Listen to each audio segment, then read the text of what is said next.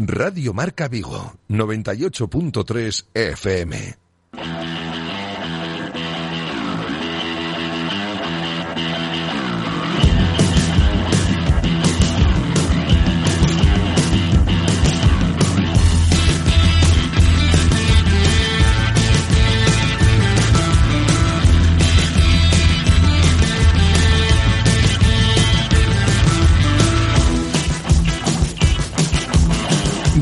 Marca Vigo. José Ribeiro.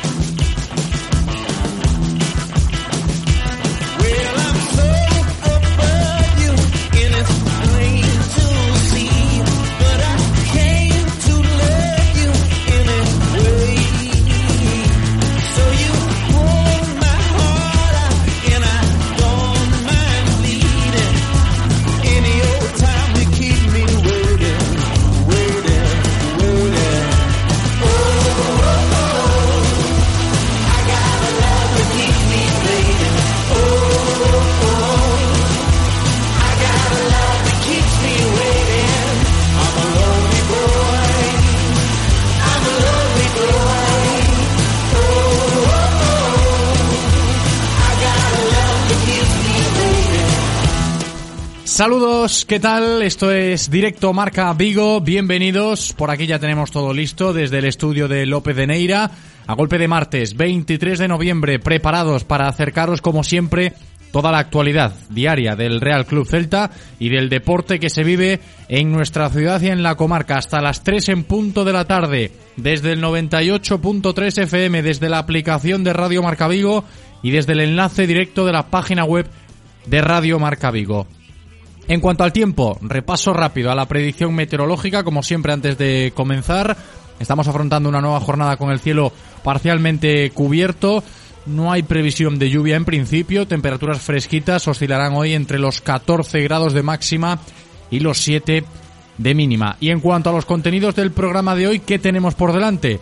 Pues la actualidad del Real Club Celta, como os decía, nuevo entrenamiento esta mañana en la ciudad deportiva Fauteza. El equipo de Coudet ha empezado a entrenar a eso de las 12 de esta mañana. Todavía se están ejercitando sobre el césped del campo principal de la ciudad deportiva Afauteza, preparando el partido del sábado contra el Deportivo Alavés, allí en Mendizorroza. Es el próximo compromiso del Real Club Celta en el campeonato doméstico. Y también os digo que hoy, en clave Celta, vamos a recibir a una voz que nos va a resultar familiar a todos, ¿eh? a todos los que vamos a Banca Balaídos fin de semana sí, fin de semana también, cuando toca, pues vamos a conocer eh, ya de primeras esta voz que enseguida os comentaré, yo creo que os podéis hacer un poco a la idea ya, pero protagonista, protagonista hoy, una voz familiar en el entorno del celtismo, dentro de unos minutos hablaremos con él y a partir de ahí, de escuchar esta voz eh, familiar,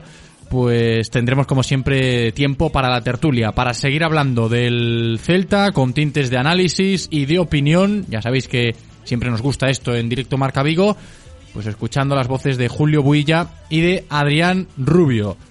Y después de estar con Julio y con Adri, después de abordar todo lo que rodea al Celta en el día de hoy, en este martes 23 de noviembre, seguiremos avanzando en el directo Marca Vigo con muchas más cosas. La sección de baloncesto, como todos los martes, hay que hablar de baloncesto, pendientes de la actualidad de los nuestros, actualidad del Celta Zorca Recalvi, baloncesto femenino, hablaremos con Nano Ameneiro, porque tenemos muchas cosas que comentar hoy en torno al Celta Zorca Recalvi. Luego nos va a desglosar todo Nano, pero sobre todo lo más importante, la victoria del pasado sábado en el pabellón de Navia ante Ardoy, 6-3-6-1. Partido disputado, partido sufrido, sobre todo el Celta mejor en el último cuarto. También vamos a rescatar declaraciones de la entrenadora del Celta Zorca Recalvi, Cristina Cantero, tratando de explicar un poco ese sprint final que le llevó a la victoria el otro día al conjunto celeste. Insisto, 63-61. Buena victoria para recuperar el ánimo, ¿no? Para seguir eh, afrontando esta Liga Challenge tan compleja. Esto por una parte, pero luego habrá más cosas ¿eh? que comentar en torno al Celta Zorca Recalvi, como os decía. A partir de ahí, pues vamos a hablar con Agustín Alejos, también dentro de la sección de baloncesto en el día de hoy, porque está Agus concentrado, junto con Julio Vilas, el otro representante del conjunto vigués del Ibercon Sanfib, con la selección española. ¿eh? Allí está Agustín Alejos en la concentración con la selección española de baloncesto en silla, pensando lógicamente en la gran cita de dentro de unos días, ¿eh? en el mes de diciembre, a primeros de mes, Campeonato de Europa, es europeo que vamos a seguir de cerca porque por allí están los nuestros. ¿eh? Agustín Alejos, protagonista. Luego hablamos con él y a ver cómo está yendo todo por allí por la concentración de la selección. Y cuando dejemos el baloncesto, vamos a hablar de boxeo también en el programa de hoy de cómo le fue a la Sombra Martínez en Alemania, el boxeador vigués de origen dominicano que perdió, toca asumir su primera derrota como profesional tras 10 combates, ha llegado la primera derrota de la Sombra en ese evento, ¿no? que tuvo lugar en Alemania este pasado sábado, peleaba por el título intercontinental de su categoría y, y, no pudo ganar. José La Sombra Martínez, vamos a hablar de esto, de cómo lo asimilamos, de cómo hay que afrontarlo con su entrenador de la vieja escuela, Manu Jiménez, eh, estará con nosotros hoy para hablar de boxeo.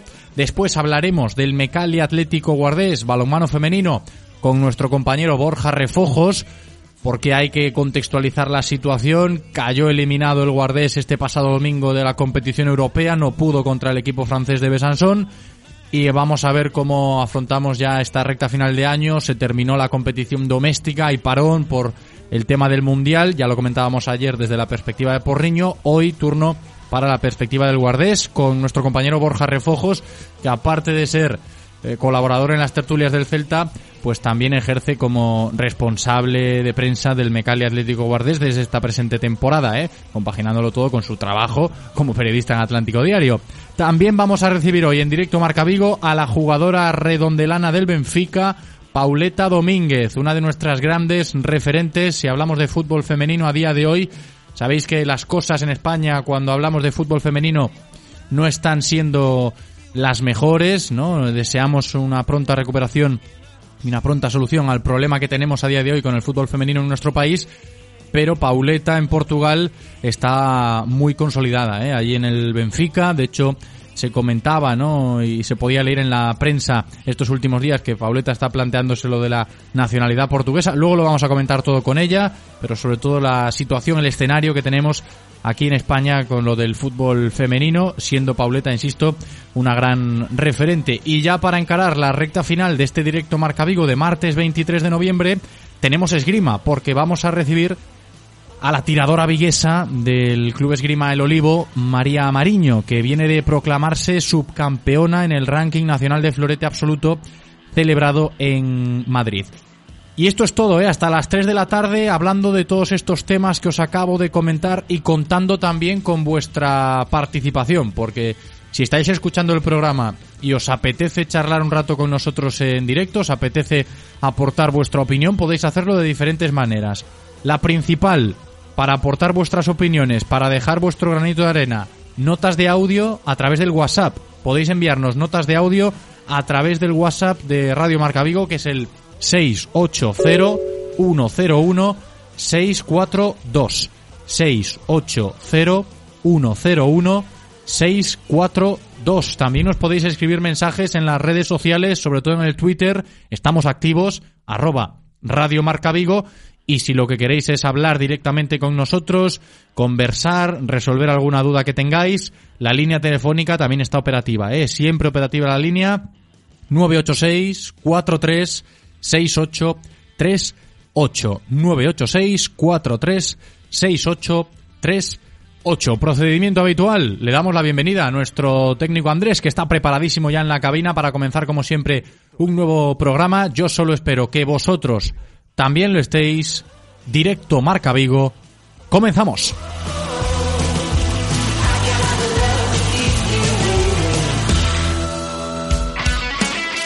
Radio Marca, el deporte es nuestro. Radio Marca. A Xunta impulsa un territorio inteligente e conectado para unha xestión sostible e inclusiva Temos en marcha a Estrategia Galicia Digital 2030 para aplicar as tecnoloxías digitais á mellora da calidade de vida dos galegos e á revitalización económica. Galicia, territorio digital. Máis información en digiterrae.xunta.gal.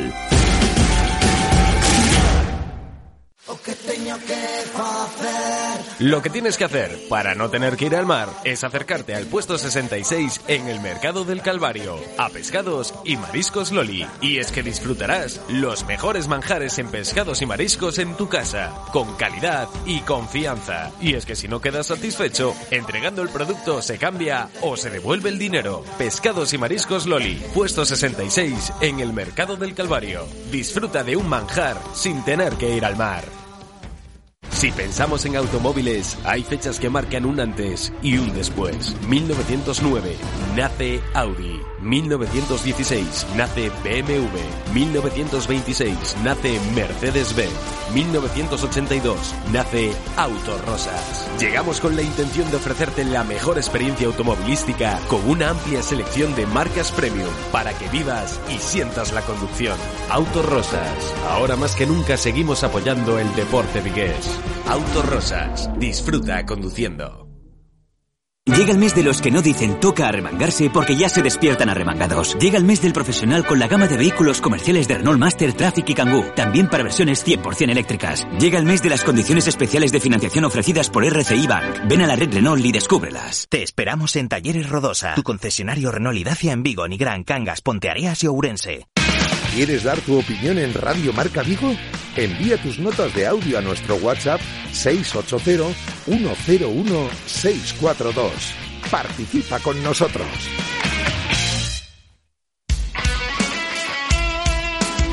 Radio Marca es emoción. Radio Marca.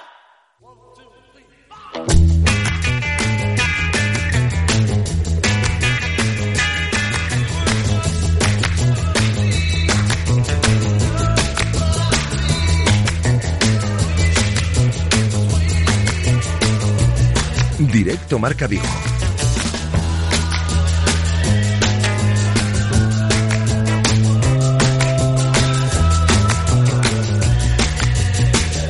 José Ribeiro.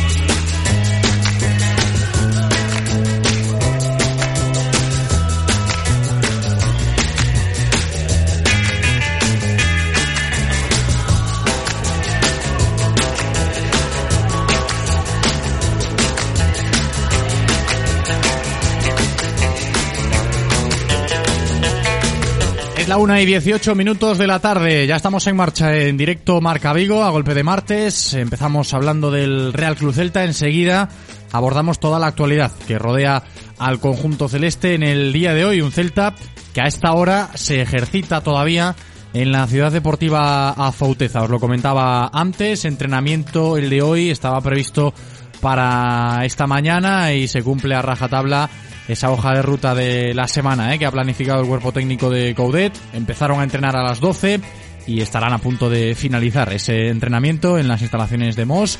Prepara el equipo del Chacho el partido del próximo sábado en Vitoria-Gasteiz ante el Deportivo Alavés en unas instalaciones que celebran su primer año de vida. Me estoy refiriendo a la ciudad deportiva Afauteza. Recogía ayer por la tarde el Celta el primer aniversario de la ciudad deportiva Fauteza. Hace justo un año que el primer equipo del Celta dejó a Madroa y se mudó pues a estas nuevas instalaciones de Mos que están todavía, como bien sabéis, sin acabar. Tan solo los dos terrenos de juego y el edificio, ¿no? Con la recepción, la sala de prensa, los vestuarios, comedor, gimnasio y demás, pero lo que es el conjunto del proyecto, sabéis evidentemente que todavía no está acabado y, hay muchos problemas ¿eh? con todo lo que rodea a la proyección de la ciudad deportiva del Real Club Celta, que como digo, pues hoy celebra un año, ¿no? Desde que se mudó el primer equipo del Celta a esas instalaciones de Mos. Y con respecto a los efectivos que maneja Eduardo Coudet esta semana, están todos trabajando en dinámica de grupo, incluso Joseph Aidú, que como ya os decía en el día de ayer, en el postpartido, pues terminó con molestias el encuentro contra el Villarreal, pero ya ayer completó el entrenamiento con normalidad y eso que el entreno de ayer fue un entrenamiento de recuperación post partido. Hoy Aidú en, en dinámica de grupo como todos. Esta es una buena noticia para Eduardo Coudet con vistas a la planificación de ese próximo partido contra el Alavés. Todavía contamos, eso sí, con la baja de Hugo Mayo, el capitán que se mantiene, como sabéis, al margen, recuperándose de la rotura de fibras que sufre en el bíceps femoral derecho.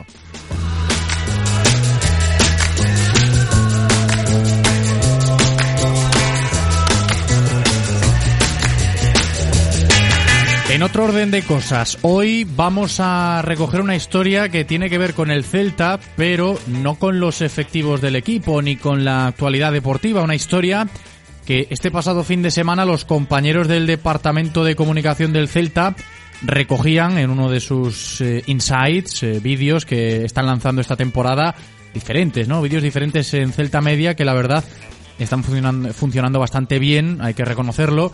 Y el otro día quisieron acercar al aficionado una figura que simplemente se reconoce por la voz. Es lo que os comentaba yo en la introducción sin decir su nombre. A nosotros, los que trabajamos en la radio, los oyentes habituales, pues ya nos reconocéis al instante cuando empezamos a hablar y las voces en la radio pues van resultando familiares si las escuchas diariamente, pero este caso es aún más significativo para todo aquel que sea celtista y que lleva años yendo a Balaídos. Hola Balaídos, ya está todo listo para que comience el partido con estos sonadores. Lo a hacer por la victoria, porque eso pensamos una cosa.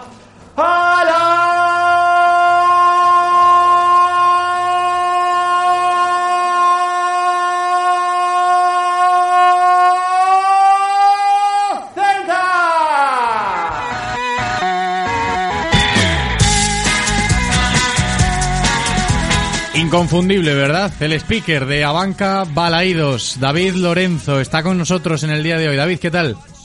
Hola, ¿qué tal? Buen día. Muy buenas. De voz vas bien, ¿eh? Yo creo que lo sabe todo el mundo ya, ¿eh? de voz de, de pulmón también parece que sí.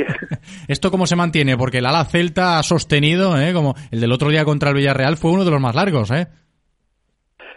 Sí, bueno, adoitan a ser así máis ou menos largos ou ao menos eu o, o intento, non sei, eh, hago o que podo, eh, a pouco que haxa ningún truco en particular, eh, coller un, intentar coller o maior aire posible eh, eh, darlle hasta que, hasta que dure. Ás veces paro, confeso que a veces paro porque xa me parece excesivo. Eh, hai que atronar, hai que, hai que berrar, pero tampouco atronar.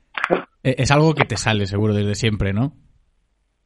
Sí, bueno, penso que igual nas últimas temporadas pouco a pouco foi un eu un poquinho a máis. Eh, algunhas destes eh, teño medo de de cansar, non? Eh, de feito, pois a megafonía a veces está moi alta, a xente di, oi, eh, non podo falar co, co, co a persoa que teño ao lado e tal, entón eu teño un poquinho de respeto a iso, non? A non, a non eh, a tronar a xente. Uh -huh. eh, pero bueno, pouco a pouco pois eh, penso que evidentemente hai que nese momento entendese perfectamente que se prolongue un, un berro e eh, pois, eh, pois así o fago. Para contextualizar la situación, porque todo el mundo que va a Balaídos, David, te conoce por la voz, todo el mundo sabe identificar esa voz de, de los altavoces de la megafonía de Abanca Balaídos cuando se dan las alineaciones, cuando hay un gol en el estadio, ese más que mítico a la Celta, ¿no? Y, luego está la historia detrás de, de, esta voz, porque igual hay gente que no sabe dónde está el speaker en Abanca Balaídos, mucho seguro que sí, pero David, ¿tú desde dónde trabajas? Nos agora estamos na bancada de gol, estamos pois preto do videomarcador, o sea, a xente mira cara a cara a cara a bancada de gol, a de, de baixo ver a unhas cabinas, aí son, diferentes departamentos os que están, e nos estamos nunha delas, mirando cara cara a bancada de gol a, a que está a esquerda de todo eh, e levamos ali pois uns anos dende que, que comezaron as obras na, no estadio e na bancada de tribuna en concreto porque antes estábamos na, na bancada de tribuna xusto encima do, do palco e agora pois nada, estamos en gol hasta que nos voten de ali de, polas, polas obras cando reformen esa, esa parte do estadio Sí, también vosotros, ¿no? Todos los que conformáis el equipo de megafonía, condicionados por el tema de las obras de Abanca Balaído, ¿no? A ver, a ver cuándo, cuando llega el momento que está todo ubicado, ¿no, David? Sí, bueno, eso no lo sabemos. Eh, me parece que ese, as obras de marcador non van rematar ata 2023, co cal igual eh, en gol pois estamos ata eso, mediados de, de 2023, cando queran comenzar con esa obra.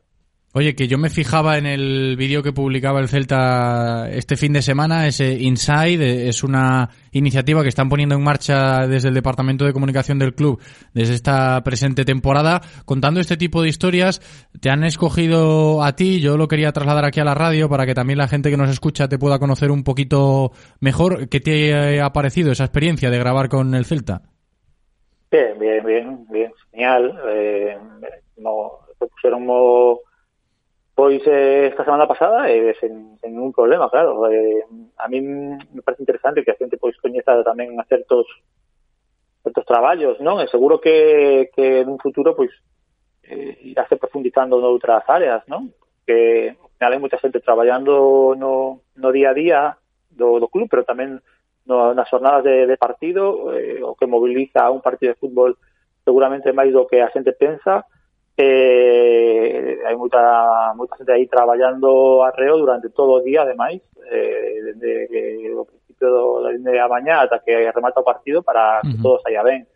Son é eh, unha experiencia interesante, sobre todo, para que a xente que se profundice a fonde sobre eh, os diferentes traballos e departamentos que, que se teñen que coordinar durante un día de partido. Claro, es que, a ver, detrás de lo que es el partido del Celta hay muchas cosas. Lógicamente, una de ellas es lo del speaker, estamos hablando con él, con David Lorenzo, los videomarcadores, porque yo creo, David, que esto también forma parte de tu trabajo, el eh, saber sincronizarse bien con la gente que lleva el videomarcador, que todo esté en armonía. No sé si esto quizás es la parte que más cuesta de ser speaker de, un estadio, en este caso de Abanca Balaidos. No, mira, ao final eh, nos estamos, eh, xa levamos tempo traballando, a xente que estamos ali, eh, nos entendemos eh, perfectamente, estamos xuntos, eh, falamos eh, seguido, hai boa relación, entón, pois, a verdade é que eh, creo que, que, que a coordinación é, é boa, non? Que iso que a xente non sabe, pois é que eu non poño a música, non? E non manexo o videomarcador, hai xente que pensa que fago todas as cousas a vez, eh, non sería posible, a, a verdade non me daría non me daría vida.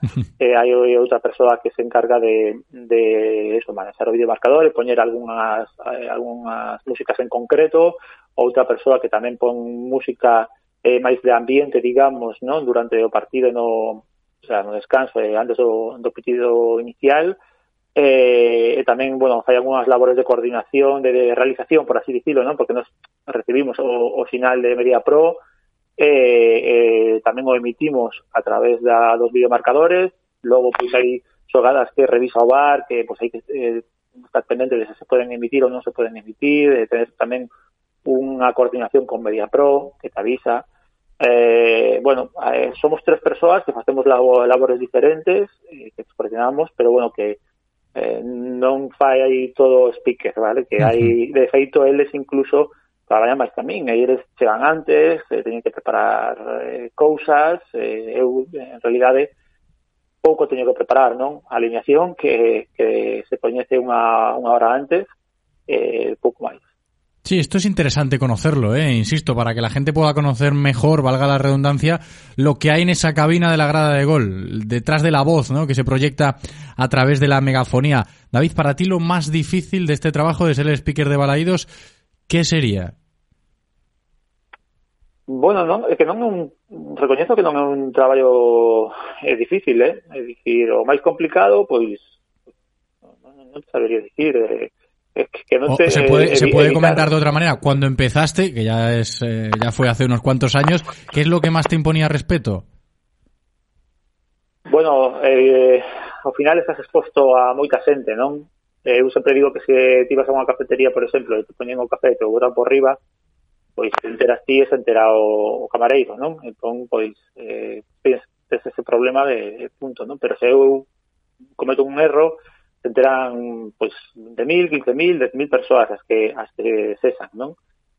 Eh, ese é un handicap, eh, que é o que máis respecto te dá, non? Eh, intentar non ter ningún, ningún erro, ao menos ningún erro eh, de bulto para que para que, bueno, non, non se note, non? Pero... Uh -huh o máis difícil, pois, eh, quizás é os momentos nos que berras, non? Eh, intentar facer un berro que se sa que non, que non se sa demasiado agudo, pero que tampouco eh, te saia ningún gallo, que eh, que estea a vez eh, con forza e animación, eso Pois, No, tiene su que a aquel, modulación claro. máis difícil. Sí, sí, no, tiene eso aquel, esto de proyectar bien la voz para que se escuche bien y que a la gente no le chirríe. También creo que tendrás esa satisfacción, ¿no, David? De que la gente que va a Banca Balaídos ya aprecie, y lo voy a decir así, igual con cariño, ¿no? Esa voz que eh, te invita a, a disfrutar del partido, es una voz que suena a Celta y la gente que va al estadio pues es lo que quiere y esto también debe ser de agradecer.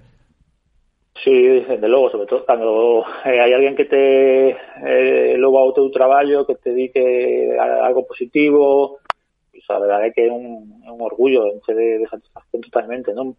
Ademais, no, no meu caso, digamos que teño unha sombra moi alongada que é a de, a de Antón, eh, o speaker que máis tempo estivo en Balaídos, non? Estuve uns 20 anos, se non lembro mal, eh, hai moita xente da miña xeración que, que venera a, a Antón Costas, non? Que eu mesmo, porque eu me lembro de, de pequeno a, a Balaídos, Eh, me, me encantaba ¿no? a, a de Antón eh, eh, o ambiente que se daba eses eh, anuncios que agora xa non se estilan eh, pero eses anuncios míticos de de piezas botafumeiro ¿no? Da, sí, sí, das sí, cafeterías sí. de Vigo etcétera eh, eh, digamos que eh, a xeración da miña idade, 40 para arriba, pois ten esa lembranza, non? Os máis novos, pois se cadras están máis afeitos a min, eh, se cada xa teñen eh, non sei, o mítico agora sería eu, non? Porque eu levo 11 anos. Sí, llevas 11, eh, non? 11 años. Sí,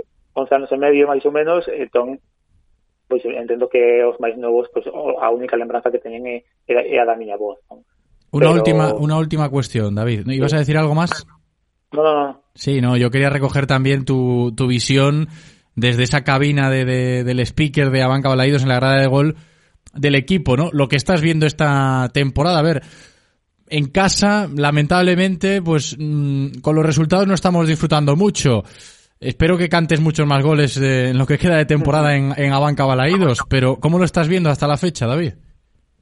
Bueno, sí, evidentemente as primeiras partes están a atragantar polo que polo que parece, pero pero bueno, eu sei que polo que se aprecia, os, eh, jugadores saben que, que o erro está aí, o, o adestrador sabe que o erro está aí, eh, no que, que están que van traballar a reo nese sentido, non me cabe dúbida de que, de que as cousas van a ir a, a mellor, eh, aparte penso que esta temporada temos máis fondo de armario, que quizáis a, a pasada non tanto, eh, eu son bastante optimista de cara de cara ao futuro, a verdade. Eh.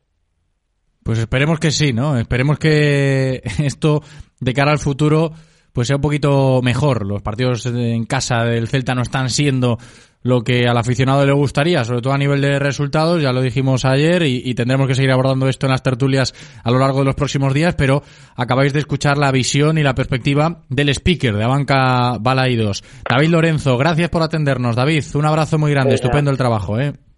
Gracias, Un abrazo, un David.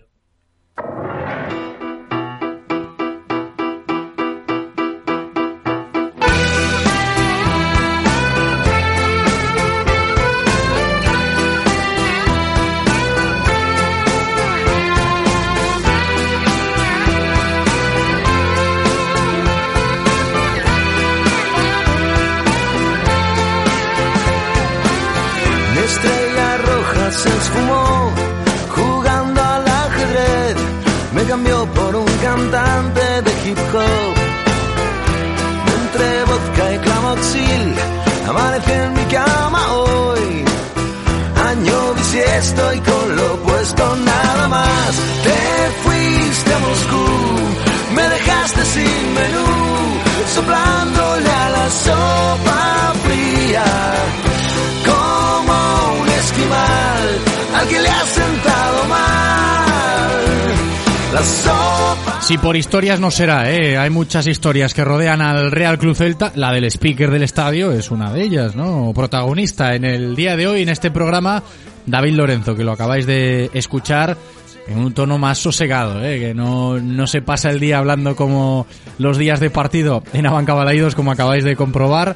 Y hay que valorar también ese trabajo que forma parte del ambiente, ¿no? De los partidos en el Municipal Vigues. Vamos a retomar la temática deportiva, tiempo de análisis, tiempo de opinión, a ver cómo están las cosas por el equipo de Coudet cuando acaba de terminar ya el entrenamiento en la Ciudad Deportiva Fauteza. Empezamos la tertulia hoy con Julio Builla y Adrián Rubio. Y ahora me debo al mar en este charco no pie.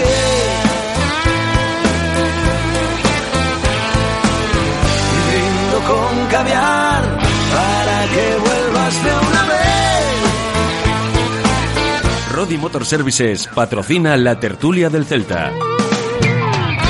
Tertulia del Celta, que como siempre en este programa cuenta con el respaldo de Rodi Motor Services, la nueva cadena de talleres especialistas en neumáticos y mantenimiento de nuestros vehículos, que nos ofrece todo al mejor precio, ¿eh? y podéis compararlo en donde queráis. Los mejores precios ahí están en Rodi Motor Services y nos lo explican bien en su página web rodi.es. Si entramos ahí podremos reservar cita para revisiones de nuestros vehículos, hacer compras online o consultar sus increíbles ofertas. Rodi.es. Voy con Julio Builla. ¿Qué tal, Julio? ¿Cómo estás? ¿Qué tal, José? Buenos días. Muy buenas. Bienvenido. Adrián Rubio, también presente en el día de hoy. Adri, ¿qué tal? Hola, buenas. Bienvenido también. Tiempo de análisis, de opinión en torno al Real Club Celta, que yo no sé si estará afrontando el equipo de Codet esta semana una semana tranquila después de lo del partido contra el Villarreal o esa necesidad o esa pequeña urgencia sigue palpándose, ¿no? Porque ayer en el postpartido rescatamos opiniones diversas, ¿eh? que si el punto no es bueno por cómo fue contra el Villarreal, hablamos del último partido, lógicamente, pero siendo el Villarreal un rival Champions, pues igual hay que valorarlo de otra manera. Yo tengo el cuerpo, me deja la sensación, después de lo que vimos el otro día contra el Villarreal, de que todavía no, no estamos, ¿no? Donde queremos. Julio.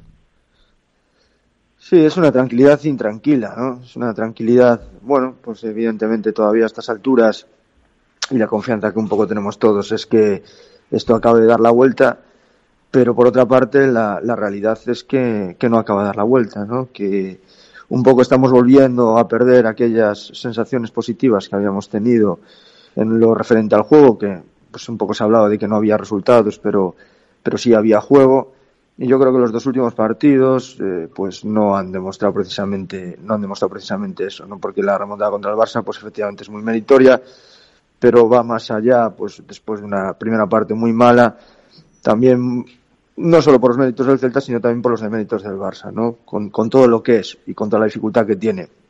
Y contra el Villarreal, bueno, pues un poco hemos vuelto a ver los, los, los defectos de, de casi siempre, ¿no? Aunque es cierto que está condicionado por el partido por dos errores pues no habituales, pero, pero bueno, un poco el equipo le cuesta, parece que le cuesta entrar en los partidos, parece que las primeras partes son regaladas y, y todo aquello que vimos el año pasado, pues, pues está costando llegar. ¿Tú cómo estás, Adri? ¿Tú en qué plan estás hablando del Celta después de ese último partido contra el Villarreal? Bueno, pues eh, un poco en la línea de Julio, ¿no? Yo creo que el Celta está siendo eh, este año un poco irregular, por definirlo de alguna manera. Eh, ya no hablamos de partidos completos, sino dentro de, de, mismos partidos, dentro de un solo partido, eh, estamos viendo, por lo menos en los últimos dos eh, encuentros en Balaidos, estamos viendo eh, dos caras del, equipo.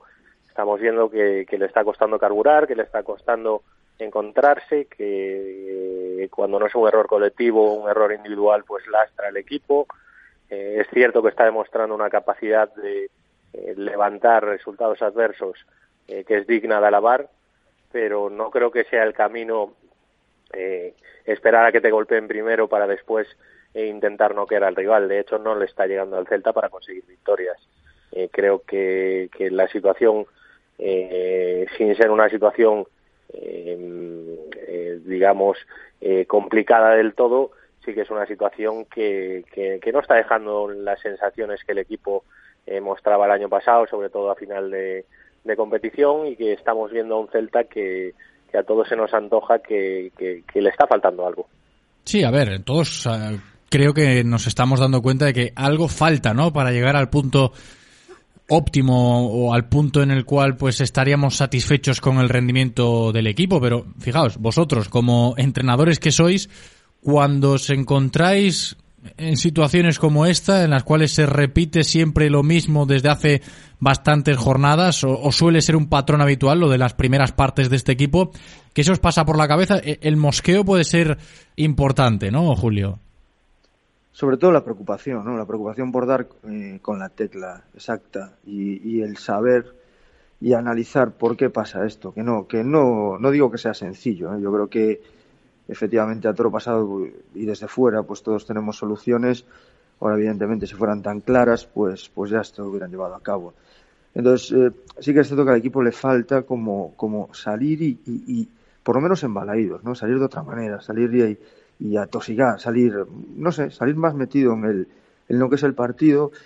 Y yo un poco también veo que, que el equipo pues le cuesta un poco más pues esa, le falta esa alegría, sobre todo en, las ayudas, en esa, al ejercer la presión, que era un poco en lo que se basaba pues el equipo eh, el año pasado, ¿no? Porque le permitía pues hacer esas transiciones rápidas y realmente lo que le gusta al, Celta, ¿no? Que es correr y ser vertical. Entonces, bueno, pues es cierto que el juego posicional pues ya es algo que ya desde hace tiempo pues que, que, le cuesta al equipo y que eh, pues había sido capaz de dar la vuelta pues un poco en función de cómo defendía, dónde robaba el balón.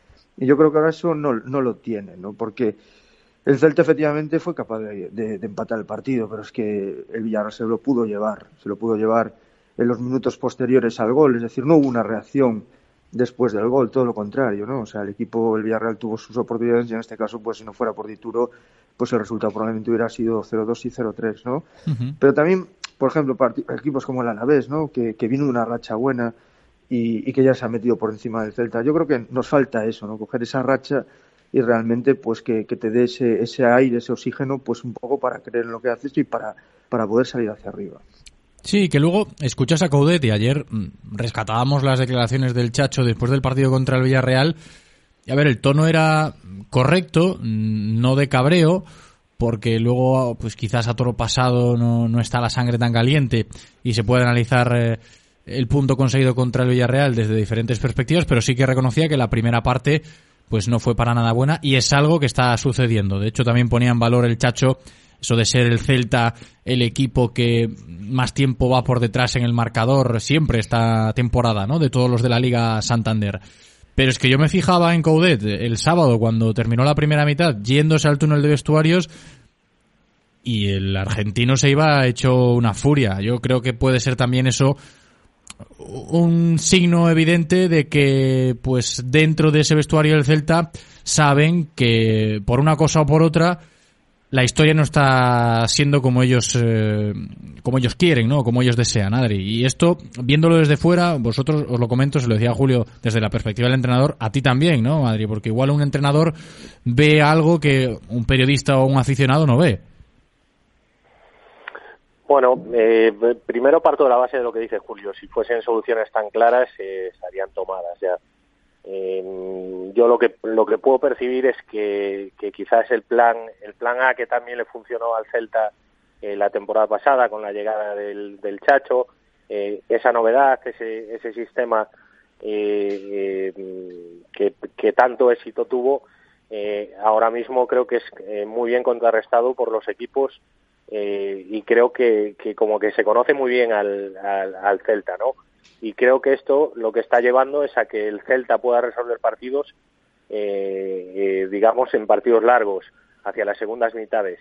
¿Qué pasa? Que para llegar a eso tienes que activar una serie de mecanismos que te hagan ser un equipo fiable hasta el minuto 70 que tú puedas apretar al equipo contrario y después de manejar el partido, de tener la pelota, de ser un equipo sometedor, puedas intentar resolver el partido. Y ahora mismo el Celta eh, realmente en esas primeras partes no está siendo capaz de contener eh, sobre todo las transiciones de, de, los rivales y de no cometer errores que estén lastrando al equipo. Entonces, por esa parte, eh, veo una solución compleja mientras no se resuelvan este tipo de problemas que tiene que tiene el Celta, sobre todo en fase defensiva o, o en transiciones tras pérdida tras pérdida de balón. Eh, la verdad que, que, duele ver, al equipo así porque eh, sí que es cierto que, nadie puede eh, decir nada en contra del esfuerzo de los jugadores, nadie puede decir que, no se vea a los jugadores implicados, porque de hecho Eh, el otro día recuerdo en, en, Balaídos, no suelo vivir los partidos en el campo, el otro día sí que lo hice y recuerdo eh, ovaciones a, a, jugadores que habitualmente eh, no son ovacionados por ese tipo de acciones, como pueden ser eh, Bryce Méndez, por poner un ejemplo, Denis Suárez, eh, por haber ido a robar balones a zonas que no son habituales de ellos. Entonces yo creo que el esfuerzo no está eh, ahora mismo cuestionado por parte por parte de la afición, pero sí que es cierto que no están dando con la tecla eh, para poder eh, parar la sangría, sobre todo en esos primeros tiempos. Es que creo que no le falta razón a Adri cuando utiliza el argumento, Julio, voy contigo, de el esfuerzo, ¿no? Y, cogemos como ejemplo, ponía dos nombres Adrián Rubio ahora, yo voy a poner otros tantos. Cogemos como ejemplo, pues, acciones que sucedieron el pasado sábado durante el partido contra el Villarreal en Abanca Balaidos.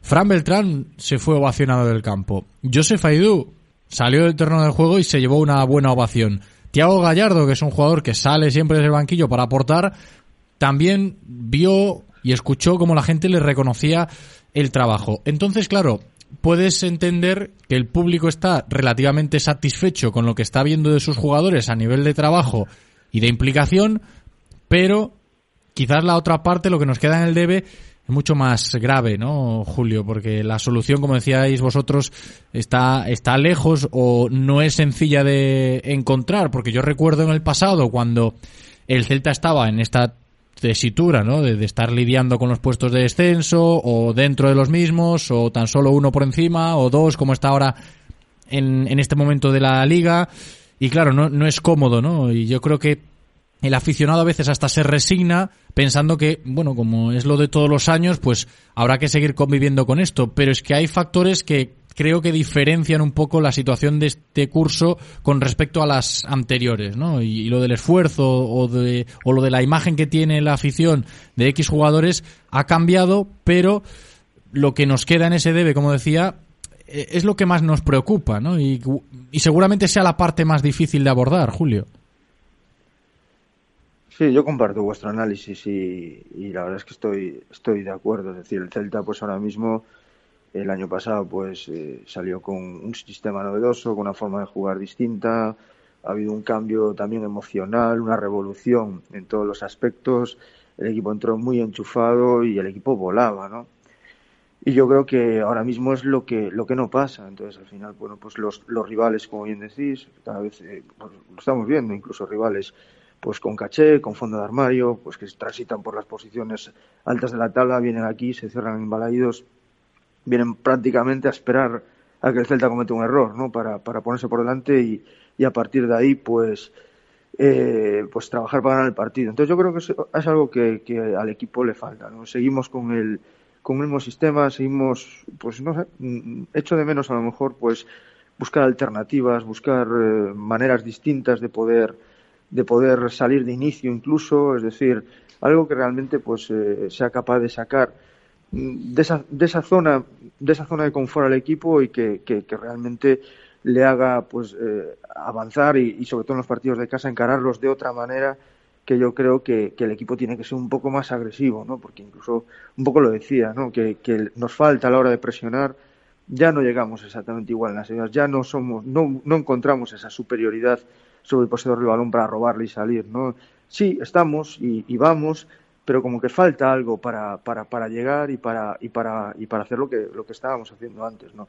Que evidentemente no estamos en una situación de, ni de pasividad y, que el esfuerzo de los jugadores es, es evidente, sí, pero hace falta algo más, yo creo que también. Es que, a ver, lo dice Julio desde lo que es eh, la perspectiva del planteamiento inicial de los partidos del Real Cruz Celta, sobre todo en, en casa, pero a mí lo que más me sorprende es el por qué pasan estas cosas teniendo en cuenta que, hombre, para mí el otro día, Adri, y voy a ir contigo ahora, el Celta empieza bien el partido, sobre todo los cinco primeros minutos, seis, igual hasta el minuto diez, era dominador, estaba más eléctrico, mucho más dinámico, pero a partir de ahí no sé qué pasa. Entonces yo encuentro ahí muchas preguntas y, el equipo se desconecta y, parece que no, no, sale todo lo que acaba de decir Julio ahora, ¿no? Y, y para mí esto es algo, hombre, extraño, ¿no? Que, quieras salir con esa iniciativa o tengas, creo yo, al menos la idea clara, pero al cabo de seis, siete minutos se esfume. Sí, pero yo creo que quizá ese dominio del que del que tú puedes hablar es un dominio consentido eh, por, por los rivales. Eh, creo que, como bien decía Julio, incluso ya equipos eh, que tradicionalmente son sometedores, como puede ser el Celta, pues equipos como el Barcelona, el Villarreal, pues asumen que, que en Balaidos van a estar más cómodos a la expectativa, esperando, cubriendo bien sus espaldas y que a partir de ahí se van a encontrar con espacios para correr y, que van eh, a sacar un rédito mayor de, este tipo de situaciones eh, que de intentar discutirle la pelota al, Celta. Es que esto le eh, puede pasar factura al Chacho a la larga, ¿no? Si, si esta tendencia sigue así. Sí, yo creo que, mm, no sé si factura o no, pero sí que sí que creo que cada vez son más las voces que piden pues algún tipo de alternativa, algún tipo de, de cambio. Yo quizás eh, hecho de menos en, algún partido eh, pues un doble pivote que ayude a contener eh, esas transiciones de los rivales o que o que haga ciertas ayudas defensivas a, esas espaldas descubiertas que dejan los, los laterales tan avanzados. bueno, yo creo que para, para obtener soluciones y para obtener respuestas diferentes a las que tienes, tienes que hacer planteamientos diferentes y, desde luego se está viendo que al Celta eh, con la idea del Chacho que yo no la voy a no la voy a discutir eh, lo que es cierto es que los resultados no le están llegando eh, que por momentos hay sensaciones muy buenas y cuando el Celta es capaz de, someter y de, y de mitigar un poquito las salidas a tumba abierta que puedan hacer los rivales funcionan pero pero hay ciertos momentos en que al Celta se le ve eh, pues pues débil débil porque eh, al final yo creo que lo he comentado alguna vez el Celta tampoco tiene eh, un perfil de, jugadores de última línea que sean capaces de defender a campo abierto con 40 metros a la espalda porque no tenemos realmente un perfil de centrales rápidos de perfil de, de, ese tipo de jugadores que, que, pueden discutir una carrera al, al, al rival más rápido.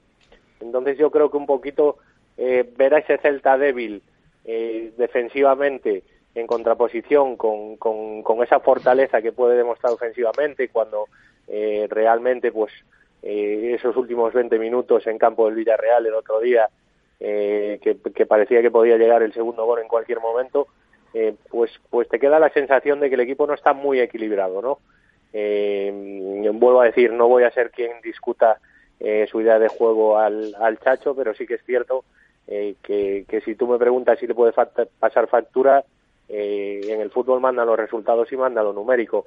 Y, desde luego ahora mismo el Celta no está sacando numéricamente lo que, lo que, lo que se le presupone.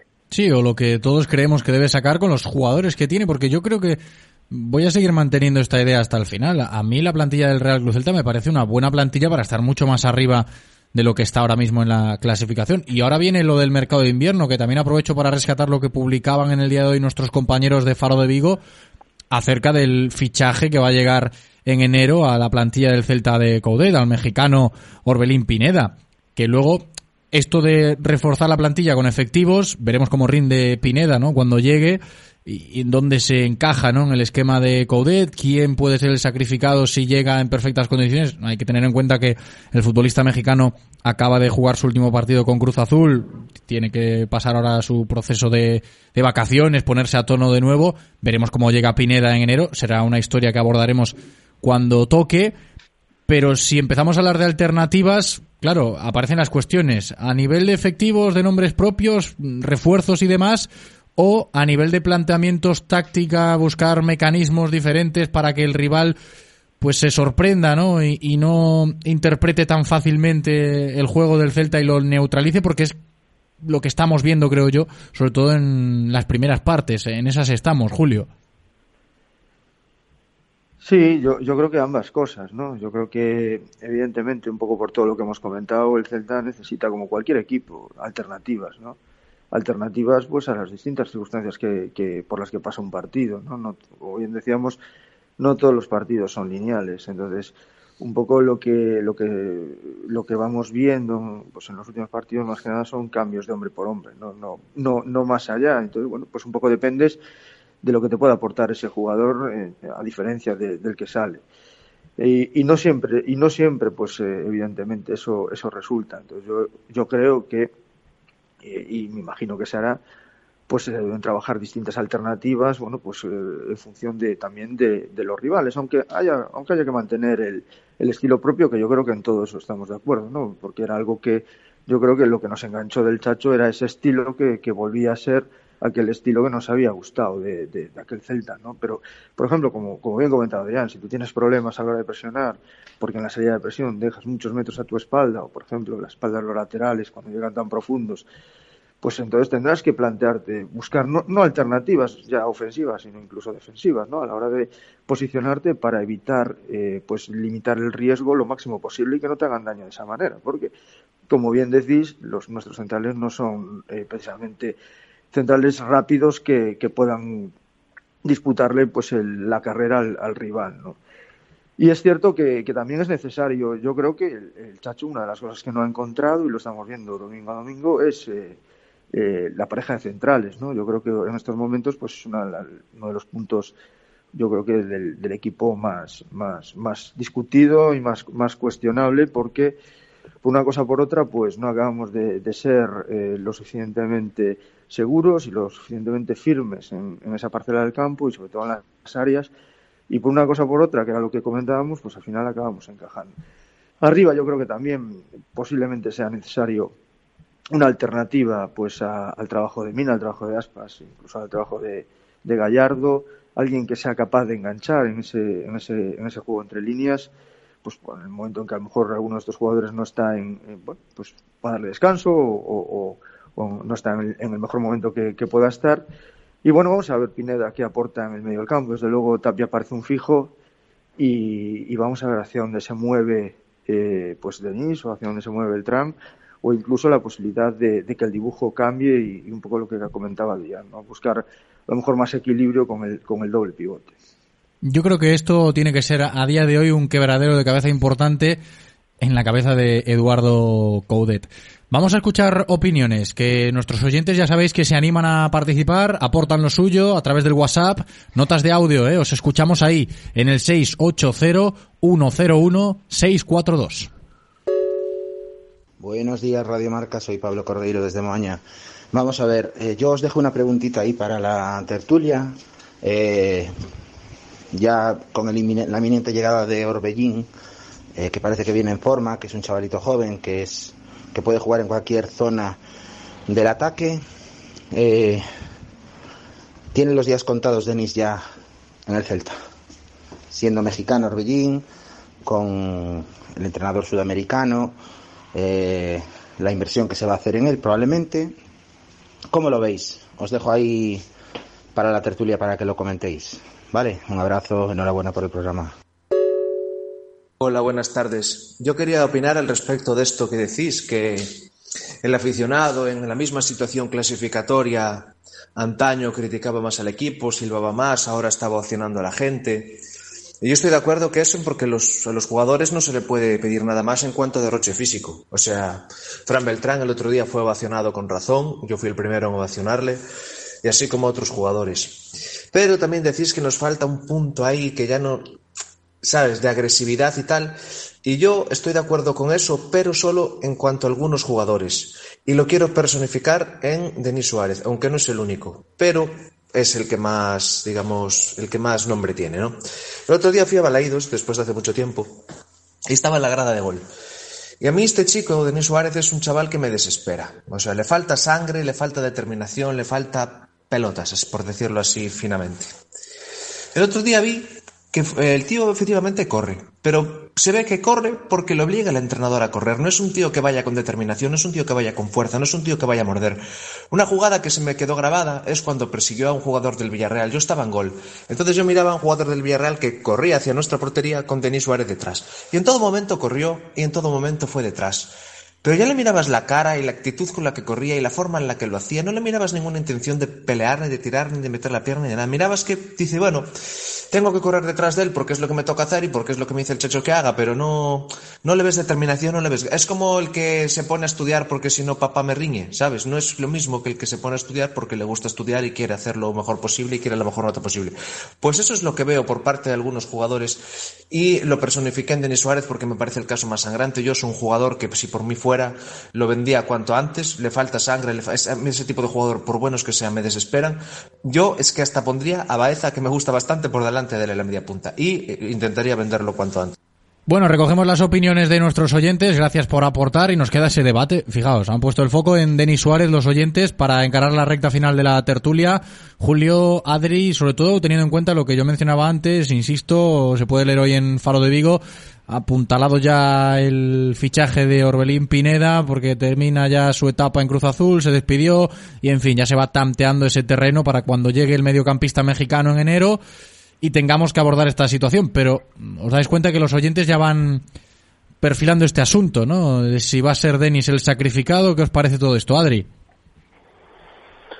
Bueno, mm, ¿sabes qué me pasa con Denis? Que yo no, no, no, voy a ser objetivo en lo, que, en lo que vaya a decir. Yo conozco a Denis desde los siete años que lo tuve en el primer campus allá en Porriño, eh, pues eso, hace, hace 30 años casi.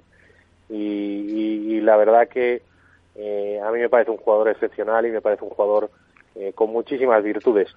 Eh, también entiendo que, su mayor virtud, obviamente, no es el cuerpo a cuerpo, no es el ganar duelos, no es un jugador excesivamente, digamos, guerrero en ese, en ese tipo de jugadas, pero sí que es cierto que yo creo que Denis que aporta muchísimas cosas a la, a la lectura del juego, al acelerar, el frenar, el, el, llevar un poco el timing del equipo. Eh, pero sí que es cierto que también entiendo eh, que, que, los aficionados pues le, reprochen eh, esa aparente falta de intensidad en, en ese tipo de acciones. no sé cuánto tiempo le queda a Denis en el Celta. creo que era Pablo Cordeiro el que decía que, perdón, si tenía si tenía los días contados Denis ya en el Celta o no. yo creo que Denis es un, un celtista confeso y, que lo demuestra y que si fuera por él no se movería de aquí. Habrá que ver a dónde lleva eh, el devenir del equipo a, Denis Suárez. Claro, porque aquí habría que separar, ¿no? Si queremos hablar de este debate, de cuando llegue Pineda, el mexicano, eh, y tengamos que poner en la balanza al propio Pineda y a Denis Suárez por esa demarcación que ocupan en, en la zona de influencia del medio campo, zona tres cuartos, hay que separar esos temas, ¿no? La situación contractual de Denis Suárez, que no ha cambiado desde que pues se conoció todo lo que hay en, la relación que mantiene con el presidente, su agencia de representación y demás, de lo que es lo estrictamente deportivo, lo que aporta Denis o lo que está aportando al equipo en estos momentos de la temporada. Creo que es justo separar las dos situaciones. Julio, ¿tú cómo lo ves este tema?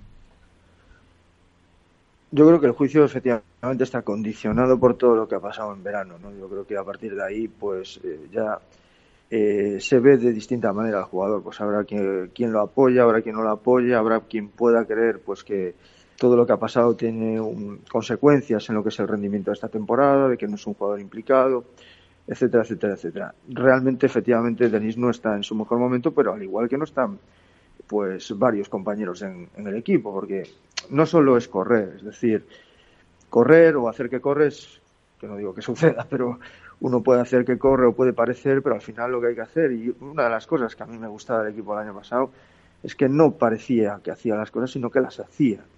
El Celta no tiene talento físico, no es un equipo fuerte físicamente. El otro día se vio en un balón desde el portero. Es que eso tenemos que tenerlo en cuenta, ¿eh? Y para ser justos con esto también hay que trasladarle al aficionado que no se le puede pedir, vale, cada uno le pide lo que quiera a sus jugadores, pero por las condiciones no se le puede exigir lo mismo, ¿no? A Renato o a Fran Beltrán que a Denis, que a Bryce, es mi opinión, ¿eh? O a este tipo de futbolistas que tienen otro perfil y otros recursos. Y perdón, perdón que os interrumpa, pero, pero bueno, eh, si, si alguien tiene acceso a los datos eh, de kilómetros que, que, da la liga a través de MediaCoach, eh, Denis normalmente está en el top 3 de jugadores que corren en el Celta. Eh, supera siempre los 10 kilómetros. O sea, yo creo que no es tema de correr, como bien, como bien dice Julio, porque los números de Denis eh, están ahí. Sí, está claro, y eso también es algo que se ha comentado en los últimos días, pero bueno, yo por puntualizar ese asunto, decías, Julio. No, incluso el año pasado yo creo que fue uno de los jugadores, había, no recuerdo exactamente el dato, que más balones robaba y, daba pase bueno, creo, primer pase bueno, ¿no? Incluso a nivel, a nivel europeo. Es decir, es un jugador que no, pues eso, que no es un jugador que vaya a destacar físicamente como no destacan muchos en el, en el Celta, porque no es un equipo como puede ser Sevilla, incluso como puede ser el Villarreal. Y eso yo creo que es algo que hay que tener en cuenta, que no solo es correr, a veces, pues a veces corres y, y, corres sin sentido llegas tarde. Entonces, al final lo que yo creo que a esto es un poco lo que, lo que comentaba, al equipo le falta esa llegar o ese, esa, mm, no sé qué, eh, si emplear la coralidad, es decir, esa conjunción de todos los elementos para llegar cuando tienen que llegar, para poder robar y para poder jugar, ¿no? Y entonces, pues eso, yo creo que al final los jugadores en estas situaciones que, más se quedan, bueno, que se ponen ahí en, en, la picota, pues son los jugadores físicamente, que a lo mejor no son como otro tipo de jugadores, en donde su derroche físico pues ya vale para justificar un poco su presencia en el campo. Con lo cual, yo creo que, que, que Denis en estos momentos efectivamente no está en su mejor momento, al igual que muchos otros jugadores, que ojalá pues sea capaz de recuperarse. Y un poco al hilo de lo que decía uno de los oyentes sí que también me parece raro así el tema de Baeza no un jugador que, que bueno que efectivamente está en formación que todavía tiene que, que, que, trabajar pero que las veces que ha salido siempre ha aportado cosas ¿no? y sin embargo pues este año pues prácticamente no, no está contando para, para el Chacho ¿no? yo creo que a lo mejor sería una de las cosas, no sé, desde fuera por lo menos a, recuperar y, a valorar para ver si puede aportar algo distinto un poco de lo que de lo que estamos viendo. Podría ser una alternativa, lo que pasa que por lo que mm, se cuenta o nos han hecho saber, seguramente Baeza termine saliendo cedido en el próximo mercado de invierno, pero nunca está de más tener en cuenta ese argumento si estábamos antes hablando de las alternativas. Yo por puntualizar este asunto, ¿no? que sale ahora de Denis en palabras de los oyentes y demás, me reitero en lo que yo decía antes, de, oye, no se le puede pedir a X jugadores eh, lo que le pides a otros, ¿no? Porque cada jugador, eh, y esto la gente que ve fútbol desde hace años, creo que lo tiene que saber. Hay jugadores que valen para una cosa y hay jugadores que valen para otra. No, yo desde mi punto de vista no voy a aplaudirle más a Bryce o a Dennis por coger estos dos casos porque me hagan el sprint tribunero y que se me entienda la expresión y recuperen un balón en zona defensiva para lanzar un, contragolpe. Que sí, que está muy bien y hay que valorarlo. Pero yo le aplaudo más a Denis o a Bryce si dan un pase definitivo, si saben ubicarse bien en la zona de influencia para encontrar espacios de sus compañeros, si no fallan los controles, si me hacen un buen control con un buen gesto técnico, este tipo de cosas que a veces pues no están haciendo ni, ni Dennis, ni Bryce, ni este tipo de jugadores, por lo que sea, porque no tienen el día o porque no están en forma o por lo que sea, que ahí sí que le podemos poner el debe y no en el tema este de correr que a veces hasta aburre un poco. No, es que no corre, no, es que corre mal, no, es que... Eh, no sé, hay, hay jugadores, insisto, que valen para unas cosas y otros que valen para, por ejemplo, Renato Tapia, si me intenta dar un pase definitivo rompiendo líneas o un cambio de orientación al pie a Nolito y lo falla, pues, ¿qué le vamos a echar en cara? No, no es un jugador de ese perfil. Pero si Renato Tapia hace una recuperación in extremis en la frontal del área, cortando un ataque prometedor, ahí sí que se lleva la ovación. No sé si me entendéis, Adri. Y para terminar ya. Sí, sí, estoy completamente de acuerdo contigo. Y, ¿sabes cuál es la explicación a todo esto? Que cuando el equipo eh, está teniendo problemas para ganar, está teniendo problemas para, para que destaquen sus hombres importantes de ataque, eh, ha bajado el rendimiento probablemente de algún jugador eh, que, ya comentábamos, los Denis, Yago, Mina, etcétera, etcétera. Eh, normalmente lo que empieza a valorar el público es el esfuerzo. Y estos jugadores pues no destacan obviamente por, por ser eh, físicamente eh, jugadores que, tengan un despliegue eh, brutal. Cuando, cuando Yago funciona, cuando Denis funciona, cuando Bryce funciona, el equipo gana, el equipo golea, eh, pues probablemente se deje eh, un poquito en la sombra todo ese trabajo de Tapia, ese trabajo de Beltrán, ese trabajo de Kevin, etcétera, etcétera. Entonces, pues depende un poquito el momento, eh, se valoran unas cosas u otras.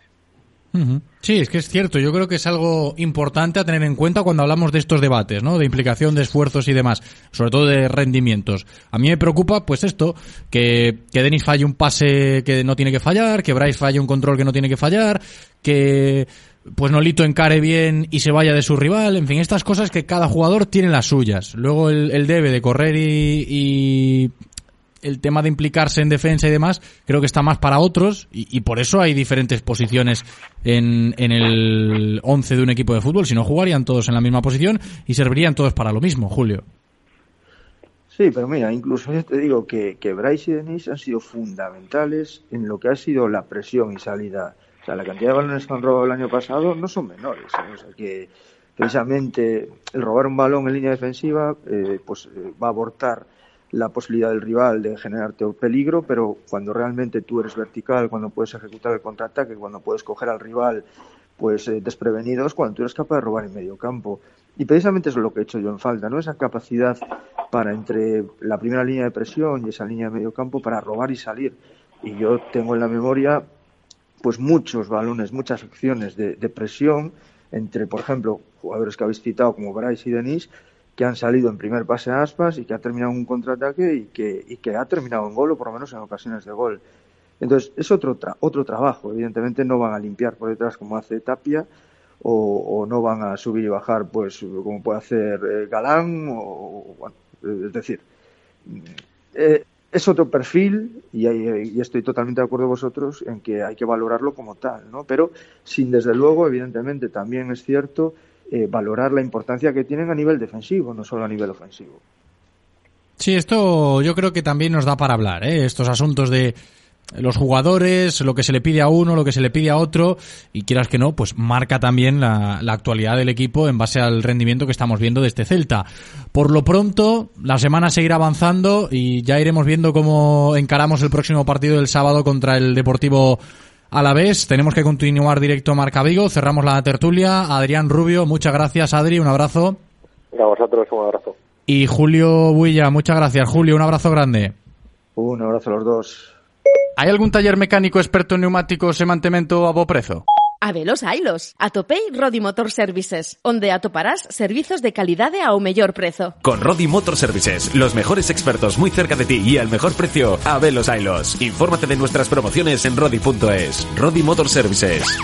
Motor de confianza. Radio Marca, el deporte es nuestro. Radio Marca. Sí, son eu. Esa voz que queda grabada para a posteridade na radio ou nas pelis. É a moita honra. A miña voz terá infinitas vidas, pero os aparellos como que estás a usar para escoitarme, móvil, radio, non duran eternamente. Por iso estou aquí, para dicirche que pola compra dun pequeno aparello eléctrico ou electrónico tes dereito á recollida do vello para darlle moitas vidas, como a min. O que se enchufa, recíclase. Xunta de Galicia.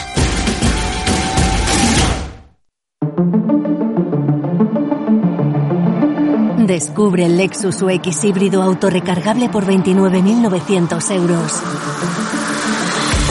Lexus Experience Amazing. Oferta financiando con Toyota Credit Bank hasta el 30 de septiembre de 2021. Más información en lexusauto.es. Descúbrelo en Lexus Vigo, carretera de Camposancos 141, Vigo. Disfruta de todos los contenidos de Radio Marca Vigo a través de nuestra app Radio Marca Vigo para iOS y Android. En nuestra página web www.radiomarcavigo.com y ahora también desde nuestro podcast en Spotify. Escucha donde y cuando quieras Radio Marca Vigo, la radio del deporte vigués 98.3 FM.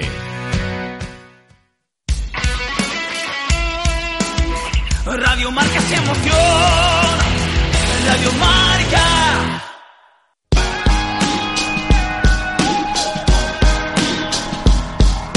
Tiempo en Radio Marca Vigo para repasar la actualidad semanal del baloncesto de nuestra ciudad.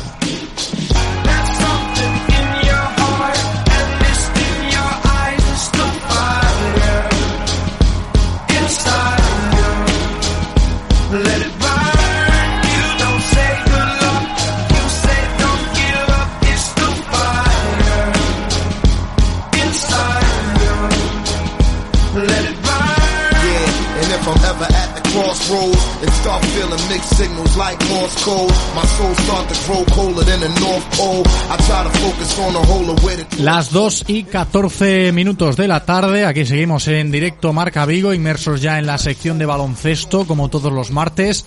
Vamos a hablar de baloncesto femenino, pendientes de la actualidad del Celta Zorca Recalvi. Enseguida con Nano Ameneiro, hablando de muchas cosas pero quizás de la más importante en lo estrictamente deportivo, pues celebrando la victoria del otro día, partido exigente ante Ardoy, que terminó ganando el Celta Zorca Recalvi, victoria ajustada el pasado sábado en el pabellón de Navia, 6-3-6-1, ganó el conjunto vigués que dirige Cristina Cantero, que a pesar de que se tuvo que disputar hasta el final, estaba contenta ¿eh? con la victoria, la entrenadora del Celta Zorca Recalvi.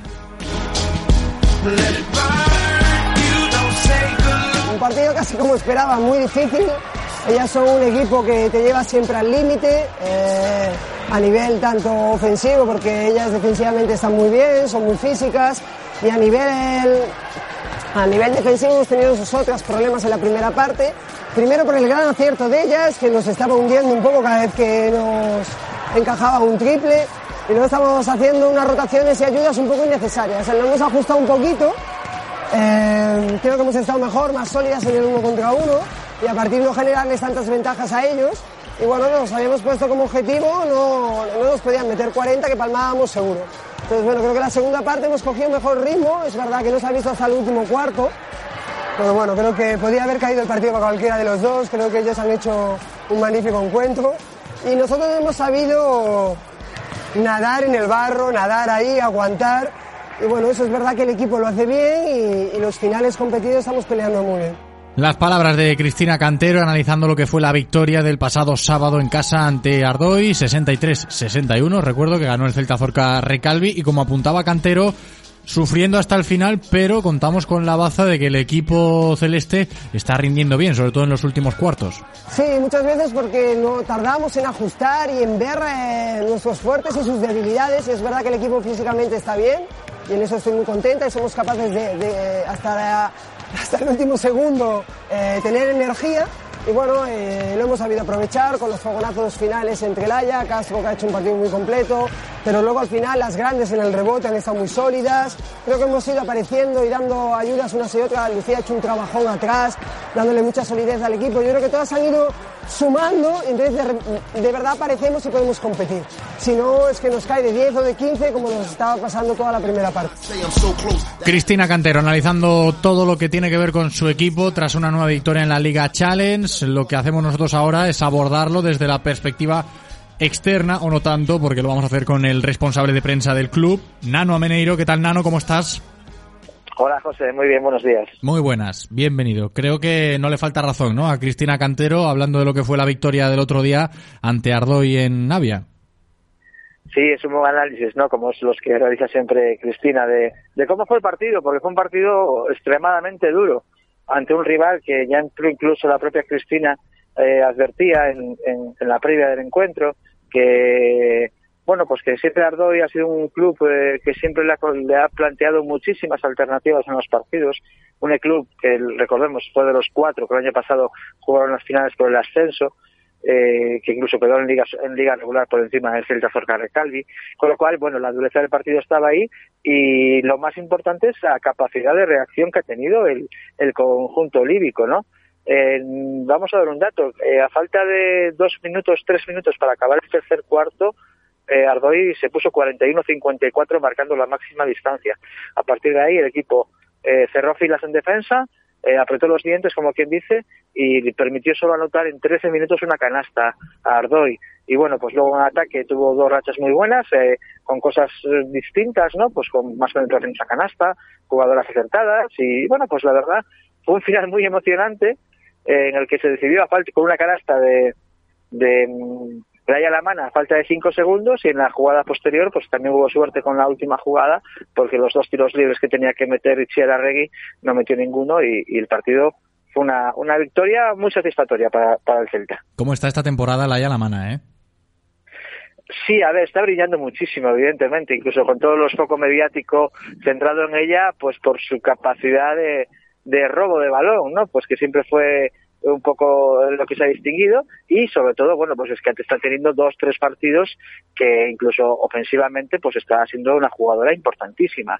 No hay que irse más lejos, el partido en Estepona lo levanta ella un poco bajo esa óptica de que los focos se centran en ella, ¿no? La jugadora que brilla.